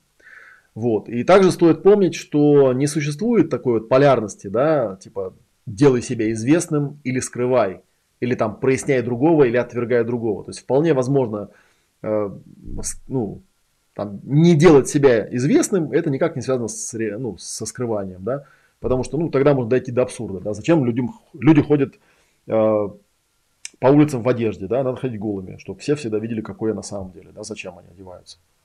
Ну, Потому что они так само выражаются среди всего прочего с помощью, с помощью своего тела и одежды. Да? И то же самое, что если я э, там, не интересуюсь тобой, это не потому, что я тобой, тебя отвергаю, как бы, да, просто есть какой-то вот объективный параметр, насколько я э, хочу или не хочу что-то делать. Да, я могу не делать что-то известным о себе вовсе не потому, что я хочу это скрыть. Я могу не интересоваться тобой или чем-то твоим вовсе не потому, что я это отвергаю. Да? Просто у нас разная важность в разных вещах. Не знаю, понятно я объяснил или непонятно. Вот, если непонятно, если понятно, напишите, что вы из этого поняли. Если непонятно, тоже напишите. А, еще один интересный момент, да, есть такой известный совет, ну, типа выключи башку, выключи башку, она как бы тут не нужна. И если вы помните, я одно время прям сильно возмущался на эту тему, вот прям такие анекдотические истории всякие рассказывал пока не понял, что вот этот известный совет выключить башку, он означает умение воспринимать ситуацию здесь и сейчас, не подтягивая к ней материалов более ранних подобных случаев. Да? Просто потому, еще почему, смотрите, просто потому, что вот это вот самое подобие, да, оно скорее всего, как и вообще логика, существует исключительно в голове того, кто это делает. Быть логичным и выстраивать цепочки – это такая психозащита, называется интеллектуализация. Да? Это ценная способность но если она начинает работать на саморазрушение или на разрушение отношений, то это уже какая-то жопа. Да? Если хочешь что-то связать, сначала проясни, а потом связывай. А иначе это получается как вот у шизофреников, да, который говорит, «А, моя жена мне изменяет, я спрашивает, почему? А потому что у нее туфли красного цвета, точно такого же красного цвета, как у моего соседа галстук, когда он вчера ходил на работу. И я однажды видел, как они где-то там рядом прошли, и вот я увидел, что цвет одинаковый, поэтому, конечно, между ними есть связь, и поэтому, конечно, это измена. Потому что такое бывает. Бывает, когда человек расстроен, и вот он начинает там типа, да, вот ты мне сейчас сказал такую фразу, ты имел в виду вот это, потому что за два дня до этого ты мне еще вот тут что-то сделал, и вот это как-то к этому относится, а еще ты мне сказал вот то, а еще сказал вот это, ну и, короче, и ушла куда-то в степь вот эта вот вся ассоциация, как бы, да. То есть там, не знаю, ты меня потрогал за попу и сказал там, ущипнуть не за что. А позавчера ты смотрел в Ютубе какую-то, какой-то клип, и там телка была с толстой жопой, значит, тебе нравятся толстые жопы, а моя толстая жопа не нравится, значит, меня ты отвергаешь, и понеслось. Да? Еще раз я скажу, что э, вот это вот самое подобие, как правило, это цепочка, которая выстраивается, ну, это, строго говоря, с точки зрения прояснения, да, это как раз э, цепочки, которые прорабатываются, да, допустим, техникой сокращения эмоциональных переживаний, сокращения эмоциональных травм. Это травматические цепочки, они выстраиваются сами собой. И вот когда вам говорят, сам совет по себе он довольно тупой, да, потому что выключить башку человек не сможет. У него эта цепочка сама собой выстраивается. Да, это то, над чем он, скорее всего, не имеет власти, и он просто вот ассоциативную цепочку выстраивает. Да, и тут иногда не предугадаешь, там, да, сказал какое-то слово, и человека там куда-то унесло. У меня вот классический пример я приводил, когда я э, во время какого-то конфликта одной там девушке говорю, ну типа, зачем ты врешь? И вот она там синеет, зеленеет, там покрывается пятнами и начинает кричать, э, что я не вру, я никогда не вру, там, да, что ты мне такое говоришь, какой ужас. Вот. И что-то меня вот там щелкнуло в голове. Я говорю, хорошо, ты не врешь. Ты преднамеренно даешь людям некорректную информацию. Она успокаивается тут же. Говорит, ну да, это я делаю. И я такой думаю, а это раз не одно и то же. И тут я понимаю, что ну да, ну, видимо, человека в детстве там били ремнем, да, со словами «не ври». А, но никто ее не бил ремнем со словами «никогда не давай людям преднамеренно ложную информацию». Да? То есть это можно. Врать нельзя, а преднамеренно давать ложную информацию можно, потому что за это не бьют. И у нас вот таких штук у каждого просто полная башка. Полная, э, абсолютная башка вот этих вот как бы связей, да, где там какое-то слово, оно что-то там триггерит, да. Это вот начинается с, э, ну, из простейших очевидных вещей. Можно вспомнить Джо Карлина, да, который любил прикалываться да, на тему того, что говорит, я до сих пор не могу понять, почему пенис говорить можно, а хуй говорить нельзя. Это же одно и то же. Да, но почему-то вот это слово, ну, как бы если на уровне картинки посмотреть, это одно и то же. Да, ну вот как бы первое там считается там, ну, нормально, типа пенис и пенис, как бы, что такого, да. Вот, а вот хуй это прям все, это прям вот нельзя говорить. И у нас, э, ну, есть, как бы понять это можно, почему? Как раз вот исходя из этой теории, да, потому что к слову пенис у нас одна цепочка выстраивается, а к слову хуй совсем другая. именно событийная, когда событийная, речевая там и так далее. И поэтому, конечно, разница абсолютно очевидна.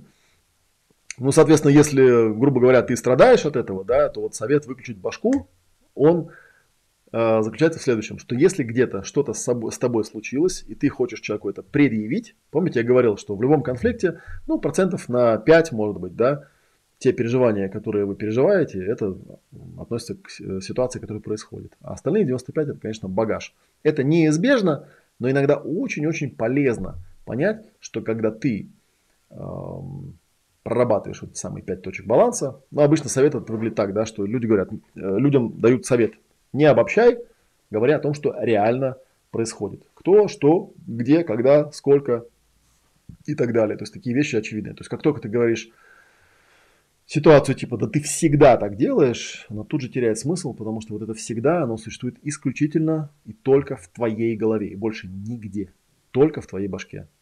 Увы. Вот. То есть, короче, вот такой мой совет вам, да. Хочешь что-то связать, сначала проясни, потом связывай. Следующий пункт тоже такой интересный, он, в принципе, к этому имеет отношение. Не перескакивай с темы на тему. Да, это у тебя. Помни о том, что это у тебя одно следует из другого, да, а у собеседника с огромной вероятностью нет тех очевидных связок, которые есть у тебя. То есть, если ты затеял какой-то разбор, имей смелость одну тему закрывать, прежде чем открывать другую. другую да, это в сильном мышлении называется, а это другая задача. Потому что довольно странно, я такие тоже встречал вещи, да, когда человек тебе ну, подходит на таком своем каком-то, да, на своей какой-то волне и что-то там тебе предъявляет, мол, типа, зачем ты сделал то-то, то-то, то-то, то-то. И при этом он, естественно, не соблюдает никаких там этих пунктов, которые я ранее э, проговаривал, да, то есть он не говорит о себе, он не открывается, да, он там самопрезентуется, он пытается инспектировать твою душу, он пытается что-то о тебе утверждать и ожидает почему-то, что ты сейчас там спокойно, легко ему там все это объяснишь ну, ты, допустим, это делаешь, но делаешь это на эмоциях, да, там, немножечко там расстраиваешься по этому поводу. И вдруг следующая претензия, которую человек тебе, то есть он тебя это внимательно выслушивает, не дает никакого подтверждения, а начинает говорить, не ори на меня. Да? Ну-ка, девушки, признайтесь, вы же так делаете, да? То есть сначала приходите, делитесь с человеком какой-то информацией, а когда он начинает вам отвечать, вы ему говорите, не ори на меня. А это уже другая тема на самом деле. Довольно трудно себе представить, да, вот это вот активная обвиняющая такая позиция, да, о которой мы, мы говорили, да, что, э, короче, я там говорил про вот это агрессивное принуждение быть жирафом, да, агрессивное принуждение к тому, что типа там, вот, вот, ты же сам это преподаешь, сделай вот так, да, или вот, ты же там был у Олега на ретрите, тебе рассказали, как быть жирафом, давай теперь, будь жирафом, да, не надо. Э, вот это вот самая активная обвиняющая позиция – а, когда она получает активный отпор, она не оправдывается аргументами типа не ори на меня или там со мной так нельзя, иначе это будет бесконечная рекурсия. Да, потому что, ну, честно, если признаться, да, ты когда это говорил и когда это делал, ты же знал, что, скорее всего, вот будут вот такие последствия, да, особенно если это нарушает какие-то правила выше. Так что, если ты пришел к человеку и предъявил какую-то претензию, потом удивляешься, почему он расстроился, ну, блин, ты знал, что так оно и будет, да, ну, теперь имей смелость, как бы, да, если уж ты решил все-таки не прокачать свои пять точек баланса и быть по-настоящему открытым, а решил просто вот это вот как бы выгрузить на него, то что ты теперь удивляешься, то, что он там начинает тебе на повышенном тоне, например, что-то выгружать. Вот, вот такая штука. То есть имей смелость теперь это все отконфронтировать. И вообще, скорее всего, тут уже мне могут мальчики поставить плюс, скорее всего, с точки зрения собеседника, он скажет, так ты сама начала орать первой, да? Или ты там сам начал орать первый. Да, я просто отвечал тебе в том же тоне ты пришел, мне там что-то выдал, да, я в этом для себя услышал какое-то раздражение, ощутил, я на это раздражение среагировал соответственно. То есть тут получается такая вещь. Она тоже такая довольно распространенная, как бы, да. Если я бы такие слова говорил, я был бы раздражен. И все, и пошла рекурсия, одно за другое. Следующий тоже важный такой пунктик, Э, так, ну зрители у нас вроде смотрят, да, в комментариях нету, видимо, я слишком плотно опять говорю, потому что реакции не вижу. Следующий пунктик тут такой, да. Э, не оправдывай свое поведение или решение в прошлом. Да, прошлыми словами, делами, поступками, оценками, которые были не здесь и сейчас сделаны, а где-то там и тогда. Как бы логично тебе это не представлялось, э, я уже говорил, да, это в принципе продолжение того же пункта, что все эти цепочки, скорее всего, существуют только у тебя в голове. И тут получается наш мозг прекрасный, да, который нам постоянно, да, там прошлое сравнивает с прошлым, с настоящим, будущим, настоящее с прошлым, настоящим, будущим, будущее с прошлым, настоящим, будущим. Исходя из этого формирует некую концепцию выстроив цепочку, выдает некое решение, тут он нам служит боком на самом деле. Потому что прошлое, настоящее и будущее тут мое, важность этих событий у всех разная, и то, какую ты цепочку выстроил, возможно, ко мне не имеет вообще никакого отношения. Вот, соответственно, мой такой совет вам, да, чем важнее эти отношения и этот человек, тем сильнее стоит воздержаться от стереотипных обобщающих предположений, даже если, даже если они сформированы опытом общения с этим человеком в прошлом. Потому что люди меняются, и скорее всего, если вы э, допустите вот маленький прокол, да, что типа человеком что-то отвечает, а вы реагируете не на то, что он вам ответил, а на то, что два дня назад он сказал вот это, а неделю назад вот это, а месяц назад вот это, а год назад вот это, у вас все это в цепочку выстраивается, и вы ему отвечаете. Вы должны понимать, что он, скорее всего, не, не поймет, на что вы ему ответили. То есть с его точки зрения вы будете в неадеквате. Он вам сказал, пойдемте погуляем, да, а вы ему там типа, да пошел ты нахрен, да, потому что там что-то там у вас там увязалось, да, то есть, опять же, проясняйте, проясняйте. Вот, ну и вообще такой, да, еще есть один тоже такой совет для близости и любви. В любом взаимодействии держись за себя. То есть самый глупый аргумент вообще в любом противостоянии, в любом споре, э, в любом разборе это да ты сам так делал, или да ты сам так делаешь, или да ты сам этого делать не умеешь. Это тоже на бытовом уровне, наверное, все знают и все это понимают, но, к сожалению, сплошь и рядом такая аргументация есть. Давайте им, ну, типа, око за око, зуб за зуб, да. Ты так делаешь, я так буду делать. Ты так не делаешь, я так буду не делать. Тут получается замкнутый круг. Я сделал что-то плохое, ты считаешь, что теперь тебе обос... ну, имеешь право сделать мне это плохое. И штука в том, что, скорее всего, я не знаю, что я сделал что-то плохое. Да? Возможно, я это вообще по-другому воспринимаю. Но когда ты делаешь преднамеренно что-то плохое, я это уже точно вижу, и тогда вот получается, зам... ну, понимаете, о чем я говорю, да? То есть замкнутый круг. Когда человек говорит, ты там делаешь что-то, то, то есть он ты говорит, не я сообщение, а ты.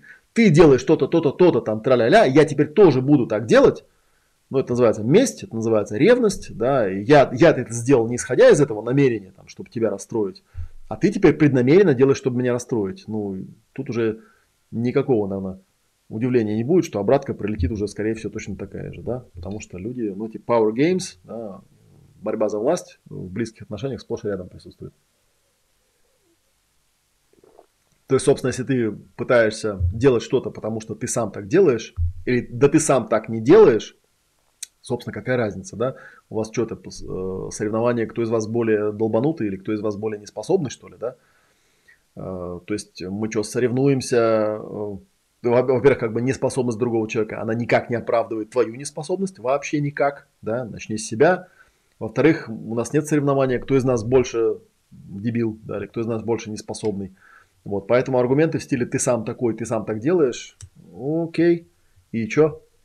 Это как-то закрывает твою потребность в близости или в любви? Не закрывает, поэтому не надо.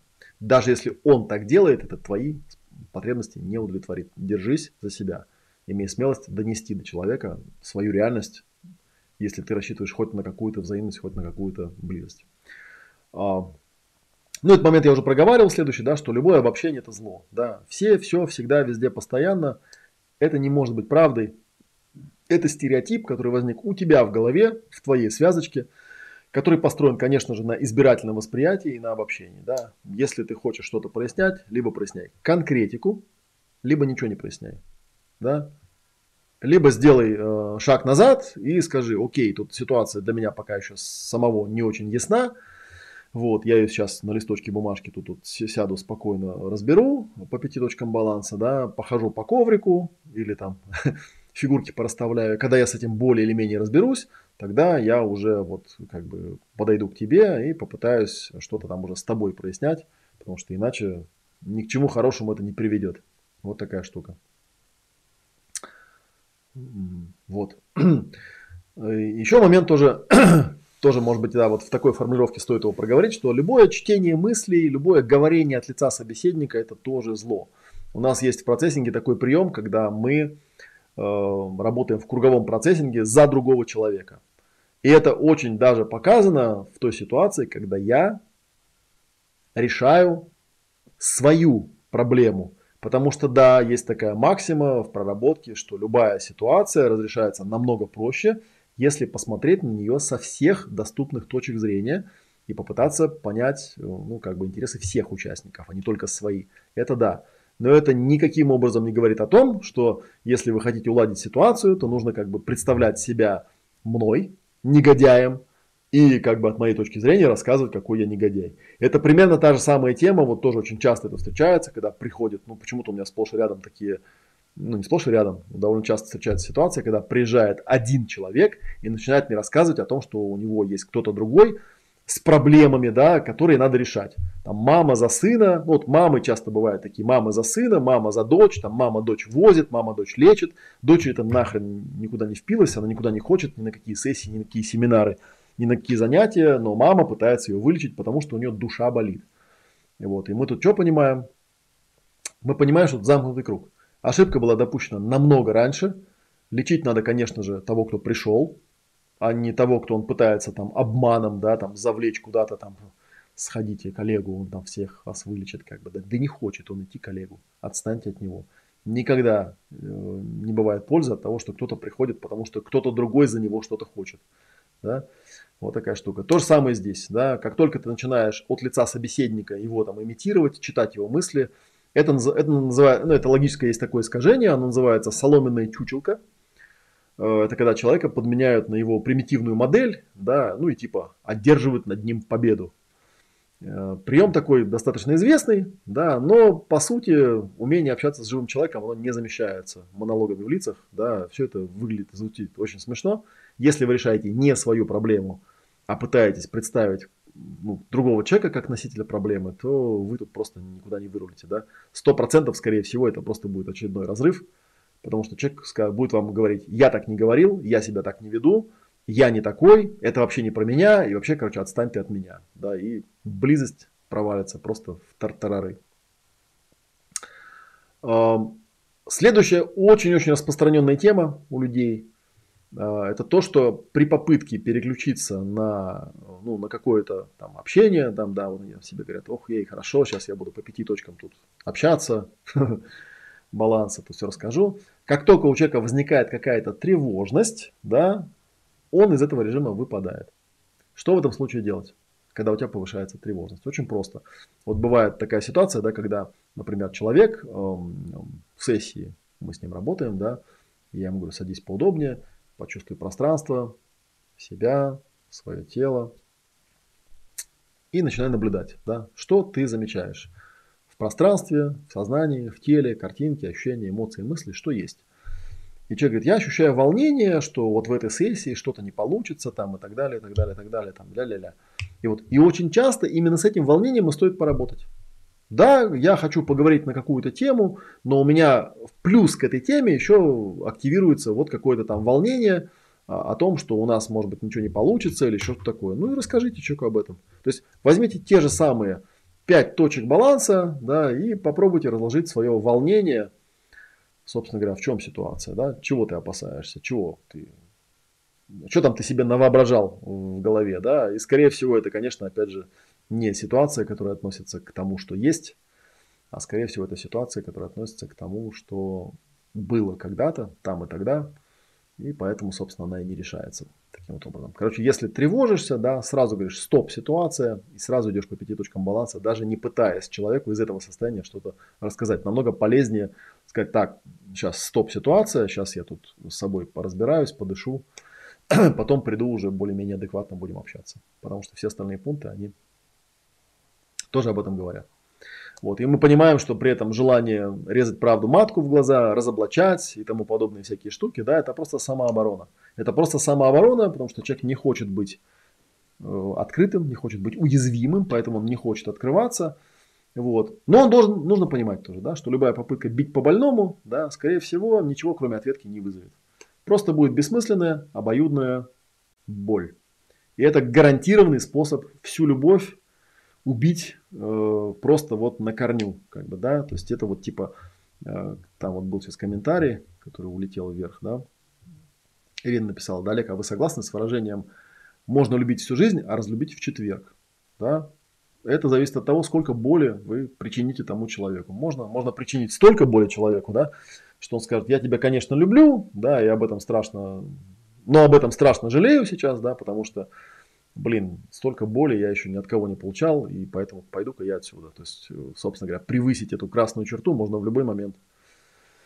Вот, конечно, в большинстве случаев, когда это не что-то там такое радикальное ужасное, в большинстве случаев человек спокойно возвращается и ну, успокаивается, возвращается, все-таки это улаживает. Но опять же, да, для того, чтобы это уметь делать, нужно все-таки обладать какими-то ресурсами, уметь э, понимать, что все, ну как это решать, короче говоря, да, вот так я скажу. вот. Тоже относится, кстати, ко всяким угрозам. Да, угрожать, конечно, можно, наверное, и нужно, и неизбежно. Я шучу, конечно, на самом деле, да, угрожать не нужно никогда. То есть, как только человек начинает ставить какие-то ультиматумы, там, да я там сделаю вот так, да я сделаю вот эдак, нужно тут же сразу понимать, что, ну, блин, слушай, тут как бы, скорее всего, у тебя ничего не выйдет, скорее всего, ты просто, просто как бы любая угроза, да, это как вот э, в воспитании детей говорят, да, что если ты воспитываешь ребенка, и ты ему сказал, что если сделаешь вот это, то я тебе там по попе набью, то, к сожалению, если он это сделал, то придется бить по попе. Или не надо было этого говорить с самого начала. Самое ужасное, да, это когда ребенок понимает, что да ничего ты этого делать не будешь, никогда не будешь этого делать, потому что ты просто ему вот, хотел его запугать. Он просто поймет, что ты агрессивный мудак, который любит пугать, да, потому что ты угрозы никогда не выполняешь. Поэтому каждая угроза, лучше вместо угрозы, опять же, да, прежде чем что-то делать, нужно сесть, пять точек баланса разобрать и понять, что ты хочешь, чтобы было для тебя. Так, ну вот такая у меня получилась. В принципе, вот то, что я там заготовил заранее, у меня более или менее израсходовалось. Да, теперь у нас, что там со временем? О, смотрите, в полтора часа поместились. То есть народ как раз жаловался, что стримы очень длинные получаются. Если у вас есть какие-то вопросы, дополнения, э, не знаю, там о чем угодно, да, то, пожалуйста, конечно, делитесь. Вот. А я вам, пока вы там будете размышлять, э, о чем стоило бы спросить, еще раз скажу, что для меня в моей жизни достаточно большим и важным э, шагом в прояснении темы любви, близости, как-то написано, Книжка называется у Шнарха. Точнее, не книжка называется, а подзаголовок у него там звучит так. А, сейчас я прям прочитаю. Я просто когда его читаю, прям слышу свою интонацию из э, аудиоглавы. Да? Любовь, секс и близость в эмоционально связанных отношениях. То есть вот эта вот тема для меня, она очень радикально прояснилась именно благодаря Дэвиду Штарху, за что ему спасибо. Он нас э, в том году ушел в лучший мир. Вот. И вот в первой главе точнее, в первом разделе все главы, они прям четко били прям в одну точку, прям четко разрушали все мифы, которые были. Да, эти главы уже начитаны, на канале лежат. Называются они Первое. Никто не готов к семейной жизни. Семейная жизнь вас к себе готовит. Где говорится о том, что, собственно говоря, невозможно придумать идеальную картинку семейной жизни и надеяться, что у вас все пройдет гладенько. Никогда, ни у кого, нигде, ни разу все абсолютно гладенько не проходит. Но если вы обладаете инструментами, то все те места, где будут шероховатости, конфликты, там всякие вот эти вещи, они решаются. И это решается только исключительно ну вот, как бы в горниле, да, в горниле семейной жизни, когда ты понимаешь, что любовь, секс и близость в эмоционально связанных отношениях – это как раз тот инструмент, который, как вот Шнарх там это называет, машина для выращивания человеков. Да, машина для выращивания человека. То есть именно там ты можешь увидеть, как это работает ну или там, или что-то понять, да, по ходу дела. Вторая глава называется «Дифференциация развития отношений с собой». Тоже очень важная вещь. Большинство людей вообще не врубается, что это такое. Что такое дифференциация, да, каким образом можно балансировать на вот этих двух потребностях. То есть, с одной стороны, потребность к единению, с другой стороны, потребность к самовыражению, как можно самовыражаться и при этом быть в отношениях. Большинство замороченных людей, они абсолютно точно встревают вот в эту полярность. Они говорят, ну блин, если я сам себе буду все подтверждать, если я сам себе буду самодостаточный, если я сам себе буду цельный, то нафига мне тогда другие люди? Замороченные люди, как правило, видят в этом полярность. Я могу сказать, что люди с проработанной этой темой, ну, более или менее проработанной, понятно, что все мы там не идеальны, они довольно отчетливо понимают, что да нет, когда ты становишься цельным, вот тогда у тебя появляется потенциал к реальным отношениям. Но, с другой стороны, заранее подготовиться к этому невозможно. Заранее, ну, как бы, как можно, да, нет никакой школы теоретик семейной жизни, да. Хотя, все равно я считаю, что не помешало бы, если бы в наших школах все это преподавали и рассказывали, и давали, ну, хоть на каком-то уровне. То есть я не понимаю, зачем школьникам в старших классах э, дают настолько сложную математику, да, сложнейшую математику с какими-то формулами, и при этом не дают ничего и про семейную жизнь. Ну, хотя бы они просто знали бы, да, что окей, допустим, я там прочитал Дэвида Шнарха или купил его книжку и ничего в ней не понял. допустим, я там как-то вот, э, я вот сюда вот смотрю, допустим, я как-то ее э, там не смог переварить, но, по крайней мере, я знаю, что она есть. По крайней мере, я знаю, что если у меня возникнут какие-то неприятности, да, то как-то я там к ней, не знаю, готов там, да, знаю, где учебники прочитать, что к чему. Вот такая вещь. А, третья глава «Ваш сексуальный потенциал. Электрический секс». Вот тут недавно я как раз в Телеграме я подписан на Александра Невзорова. И он там тоже, я с ним, вот я Невзорова не очень люблю, да, потому что я еще 6 лет в Питере жил, как раз когда он там вел 600 секунд, вот, считая его таким, ну, достаточно странным чуваком, вот. Но тем не менее, то есть прикол заключается в том, что он прав в том, что э, он, он там пишет где-то, недавно написал такой пост у него был, что я говорит, до сих пор не могу понять, почему у нас в стране такая эм, адское такое противостояние хоть какому-то сексуальному просвещению, просвещ... образованию в школе, да, все боятся вообще что-либо сказать об этом, да, то есть вот живет человек, он начинает там с какого-то возраста трахаться, он будет трахаться всю жизнь, это будет очень важная часть его жизни, он всю оставшуюся жизнь будет трахаться, в хорошем или в плохом смысле, да. И никто ничего по этому поводу не объясняет. Нет, все эту тему типа там нет, нет, не надо, зачем это нафиг надо, будем лучше про это молчать, как бы, да. То есть даже там книжки не дадут.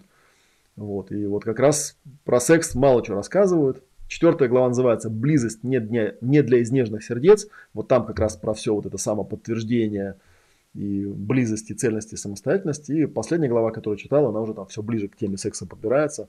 Сексуальное желание, кто хочет хотеть. Про книжку у меня был анекдот, э, что я эту книжку в свое время так разрекламировал, что ну, многие сами не читали, что называется, да, но слышали, что в этой книжке рассказывается про отношения. Но вот здесь рассказывается про отношения в очень таком, там если вот полезть эм, в название следующих глав, да, там уже будет, да, нецензурная лексика и так далее. Там десятая глава называется «Иметь, отдаваться и трахаться», да. По-английски называется «to fuck», «to be fucked», там, ну и так далее, да. Э, и там очень обсуждаются всякие детали того, как это называется по английски, да, почему он использует слово факт, там, ну и так далее. Что это, что, несмотря на э, распространенный стереотип, что якобы типа там в Америке, в американских фильмах можно материться невозбранно, на самом деле нет. Америка страна очень пуританская, там к этому относится еще строже. Просто там никто не запрещает людям самовыражаться, поэтому матершинников там больше, чем у нас. Вот. Так вот, там э, вполне такая вот тема продвигается, что, ну да, вот опять же, видите, ну, людям это все не рассказывают, все это скрывается, все это заминается, а в итоге такие, типа, почему все такие несчастные, да? Потому что основная идея, я уже говорил, да, что здесь что внизу, то и вверху, что вверху, то и внизу. И если ты не разбираешься в том или в этом, то ты обречен на несчастье, обречен на то, что с этим как-то долго и муторно будешь разбираться. Вот такая тема. Так что на канале, обратите внимание, да, что на канале есть у нас, вот эту книжку я сейчас начитываю, и много людей мне написали обратку, что да, я ее там купил, но как-то не зашло, читать не смог, а вот когда ты читаешь, по-другому заходит. И много людей написали также, что я эту книжку читал, да, уже как-то подзабыл. Сейчас у нас там совершенно справедливо, там, по-моему, Стас Купряхин заметил, что это один из наших там студентов, что прошло 7 лет, прошел очередной цикл, да, и вот очередной раз там Шнарх проявился в моей, по крайней мере, вселенной, я решил его еще раз вынести на ну, как-то на публику, да, поговорить об этом, порассказывать об этом. И что вот это тоже, типа, прикольно. Тут согласен, да. Пришло время. Я когда читаю, сам тоже, естественно, книжку уже подзабыл за прошедшие годы. Читаю и вижу, что, о, как интересно получается. Так что давайте вместе это продолжим. Приходите на канал, присоединяйтесь, вписывайтесь, спонсоры там и так далее. Так, ну и дальше, там, там чем дальше, тем интереснее, короче говоря. Вот. Так, что у нас тут пишут. Так, пишут, даже не рассчитывайте метр на дизлайков кучу. Ну, дизлайк все-таки один тот поставил. Я, конечно, продолжаю сомневаться, почему у меня там 70 или там 80 зрителей, а лайков только 55. Но уже как бы хорошо, по крайней мере. Сопоставимо, да. Так. Амалия пишет, согласна на 100%. Не знаю, с чем она там была согласна, но тем не менее. Любовь направлена... А, вот с этого мы уже начали, да, Наталья, спасибо. Я как раз с этим согласился и поэтому вспомнил про вот этот вот комментарий по поводу того, что люди женятся, потому что им нужен свидетель, свидетель жизни. Но опять же, в таком смысле, да, как раз вот, э, если это позволите мне назвать технологией, да, технология любви заключается в том, что ну, нам нужно быть э, компетентным свидетелем, да, нужно уметь быть правильным свидетелем, и тогда, да, любовь и близость будут расти, э, упрочняться, и мы будем ценить друг друга именно потому, что не потому, что я твоя половинка, а ты моя половинка, а потому что я твой свидетель, а ты мой свидетель. И мы позволяем каждому из нас самопроявляться, самовыражаться, и при этом знаем, как правильно быть свидетелем. В этом плане, как раз когда я обучаю прояснению, вот приходите, кстати, на Ясное Племя, 25 э, декабря у нас будет в онлайне, да, ну и вот я тут в прямом эфире наговорил, что еще и в офлайне тоже продолжится эта тема. Приходите, вы увидите, как это происходит в сессии. В сессии мы создаем в каком-то смысле искусственную, э, искусственное пространство, да, искусственный магический бокс, в котором я выступаю идеальным свидетелем, да, идеальным получателем того, что с человеком происходит. Но ведь на самом деле это делается не для того, чтобы ну, там, всю жизнь ходить там, и платить деньги за то, чтобы кто-то там профессионально тебе был. Есть, есть там профессиональные плакальщицы, да, есть там профессиональные свидетели или профессиональные получатели, профессиональные терапевты. А желательно, конечно, научиться быть свидетелем самому и иметь такого свидетеля рядом, который может с тобой в любой момент это делать, да, а не тогда, когда у тебя там появились деньги на то, чтобы сбегать на сессию. Вот, так что тут очень важно тоже в этой теме развиваться. Вот. Так, по этому поводу я уже откомментировал. Так, посмотрим. Да, если есть комментарии, то откомментируйте. Так, после 27 лет совместной жизни все конфликты и разногласия решаются сами собой, мысленным общением и взглядами. Раньше в молодости была борьба за власть. Конечно, вот как раз там у Штарха есть такой пример, где он э, пытается опровергнуть тезис о том, что все конфликты э, или молчание да, между семейными парами происходит потому, что они не общаются. И он там подводит к тому, что на самом деле они очень хорошо общаются, чуть ли там не на уровне телепатии, потому что настолько хорошо знают все входы и выходы, что им достаточно обменяться взглядами и все решается. И если вам так в жизни повезло, что вы все конфликты э, научились решать, то теперь, когда они возникают, а они не перестают возникать, вот что самое интересное, они продолжают возникать, потому что ты это ты, а я это я. И мы всегда будем отдельны, мы всегда будем ситуации видеть по-разному.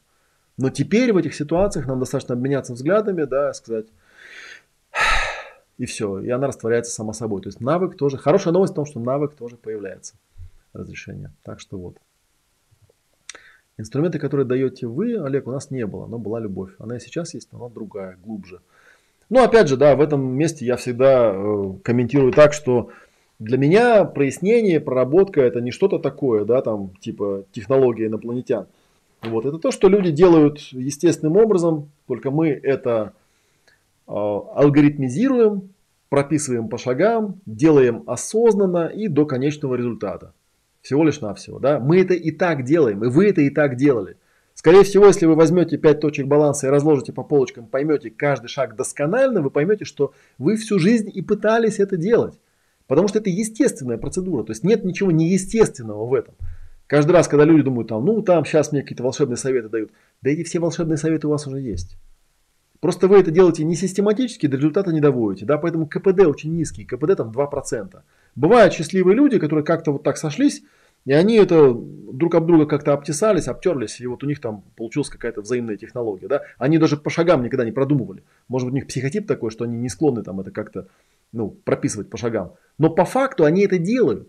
Хорошая новость заключается в том, что даже если вы сейчас в данный момент, там, как вам кажется, в плохих отношениях, в конфликте или что-то такое, на самом деле это просто один из шагов вот этого самого Э, горнило семейной жизни, да, которое позволит вам в конце концов все-таки решить все эти проблемы. Да, может быть там, я не знаю, как я говорил, может быть даже вы и расстанетесь, да, но все равно вы уйдете с каким-то позитивным багажом, потому что вы все равно научились чему-то у этого человека. Так что вот. Поэтому тут вопрос не в том, э, были у нас эти инструменты или не были. Просто зачем изобретать велосипед и зачем мучиться там 20 лет, да, когда можно посмотреть, как он устроен, и применить это и там в каком-то в разумные какие-то сроки, да, научиться со всем этим справляться. Вот. женщина написала бы в стиле романтизма про секс. Мужчинам нужна порнушка дома, столько плюсов. Не совсем понял, к чему это высказывание, как бы, да. Во-первых, это очень стереотипно, на самом деле. Просто пиздец как стереотипно насчет порнушки, да. Есть такие девочки, знаете, которым вот только порнушка и нужна.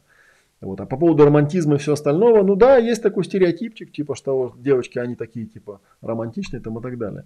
Но, к сожалению, опять же, опыт реального разбора с реальными людьми показывает, что нет, все люди уникальны, стереотипы гендерные, особенно в наше время, они более чем, э, ну, такие растушевываются, да, по этому поводу можно переживать, можно не переживать. Вот недавно у Ильи Варламова было видео, например, где он там как раз, я его сбрасывал в телеграм-группу «Ясные отношения» по поводу гендерных стереотипов, том, какой должен быть мужчина, какая должна быть женщина и всякие мнения по этому поводу. Мнение по этому поводу можно иметь, но, как правило, это абсолютно ну, частная точка зрения. Там женщина, какая женщина, да, написала бы, ну, Оксана Ельцова, может быть, написала бы, а другая женщина написала бы совсем другое. И найдется достаточное количество женщин, да, миллионы женщин, которые скажут, ну, что вы говорите-то. Я, блин, люблю, когда жестко и вообще никакой романтики. И куча найдется мужчин очень романтичных там. Так что смысл об этом рассуждать. Я каждый раз, знаете, тоже такая есть э, тема, флешбеком прилетает, когда каждый раз, когда мне задают дурацкие вопросы, типа из серии, ну, поймите меня правильно, когда я говорю дурацкие, это не обесценивание, да, это такая точка зрения моя просто, да. Вопросы типа, а как познакомиться с девушкой? Да, или там, как там добиться там чего-то, то правильная реакция на этот вопрос всегда с какой девушкой?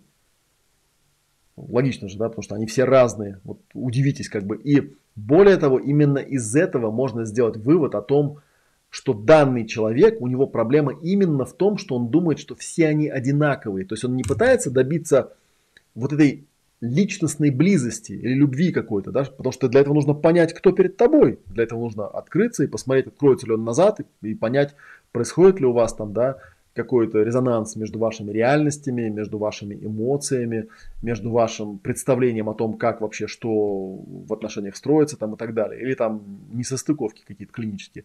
А человек думает, что есть какая-то универсальная схема, типа вот так подошел, сделал и получилось там, типа, да, и он как типа знакомится к девушкам, с девушками. Да, конечно, есть там тема пикапа там и всякой этой ерунды, это вообще про другое. Это не про любовь, это не про близость, это не про любовь э, секс и близости в эмоционально связанных отношениях. Там как раз про отчуждение больше, да, про то, что, ну да, конечно, там теоретически там из тысячи подходов там, да, ну кто-то там тебе даст, да, но будет ли это то, что ты, то, что ты реально хочешь? Это вряд ли, да, это вот у подростков может работать. Ну или у маньяков, я не знаю, там каких-нибудь. Вот они знают, как подходить к людям, чтобы они всегда давали. Так что такие дела. Так, про союз компетентных свидетелей жизни друг друга – это мечта. Компетентных людей не так много. Олег, у вас в жизни есть примеры компетентных союзов? Ну, конечно, есть. Я бы не говорил бы про это, если бы у меня их не было. Ну, другое дело, что тут, конечно, опять же, как и везде, можно э, развиваться, как бы сказать, усиливать и улучшать там и так далее. Но в общем и целом, конечно, есть. Конечно, есть. Просто не нужно, мне кажется, в этом случае, ну, как-то обесценивать себя и говорить, ну, блин, если я там не нашел себе кого-то, то все теперь. Я думаю, что это в значительной степени проблема самовыражения, самопрезентации. Если быть самим собой, то рано или поздно все равно находятся люди, где ну, которые тебя найдут.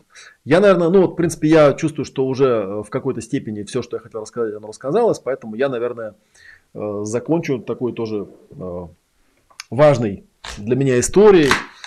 Э, я ее, наверное, упоминал, но еще раз стоит про это рассказать. История о том, что когда-то в 2000 или в 99 году да, случился у меня кризис моего первого брака. Я разошелся тогда со своей первой женой, расходился точнее, да.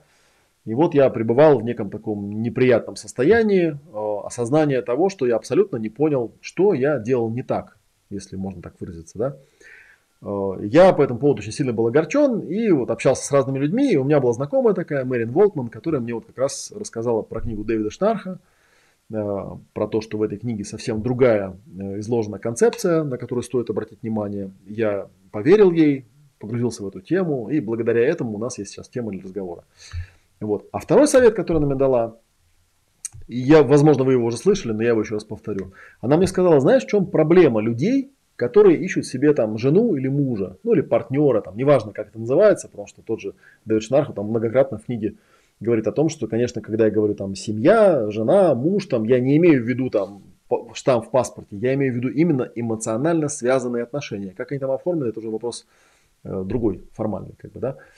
Так вот, она говорит, в чем ошибка человека, который ищет себе жену? Я говорю, и в чем она? Она говорит, эта ошибка заключается в том, что ты ищешь себе жену. Я удивился, говорю, как это? Она говорит, ну, это выглядит очень просто. Настолько элементарно, что некоторые люди даже не догоняют. Каждый раз, когда ты встречаешь более или менее симпатичную женщину, ты смотришь на нее и пытаешься понять, можно она стать твоей женой или нет. Я говорю, ну да. Говорит, вот в этом-то и ошибка. Попробуй просто с людьми а, дружить. Просто быть с этими людьми открытым и смотреть, ну, как они открываются в ответ. То есть попробуй относиться к людям как к друзьям, а не как потенциальным людям, из которых можно извлечь какую-то, ну, для себя, э, извлечь возможность закрыть какую-то свою потребность. Попробуй наблюдать за этими людьми просто и все. И тогда у тебя появится довольно много людей, да, с которыми ты будешь, ну, так или иначе в чем-то резонировать, да, то есть появится много, ну, назовем их друзьями, да, э, там, это могут быть и, там, и парни, и девушки, да, разные люди, которые, с которыми ты будешь дружить. Если этот круг у тебя будет шириться, шириться и шириться, в конце концов найдется кто-то, с кем ты поймешь, что вот здесь может быть нечто большее, здесь можно стать чем-то большим. Именно вот в этих отношениях, потому что тут резонанс идет дальше – и вот тогда постепенно на этом пути, да, ты сможешь найти себе человека, который реально сможет быть твоим подлинным настоящим партнером, с которым будет настоящая близость в состоянии открытости, в состоянии взаимности, в состоянии взаимозависимости, то есть в состоянии очень приятном. Не в состоянии, когда ты там нужду какую-то там, да, пытаешься удовлетворить или потребность какую-то закрыть корыстным образом, да, или там секса получить или еще чего-то, а именно в состоянии, которое ну, называется настоящая близость. И в этом плане я думаю, что это очень сильно похоже на то, о чем писали всякие разные э, йоги и всякие великие люди, о том, что ну, если ты хочешь получить какую-то любовь, нужно ее излучать. Но вот на этом уровне я как-то не особо понимал, что имеется в виду, как бы в смысле излучать.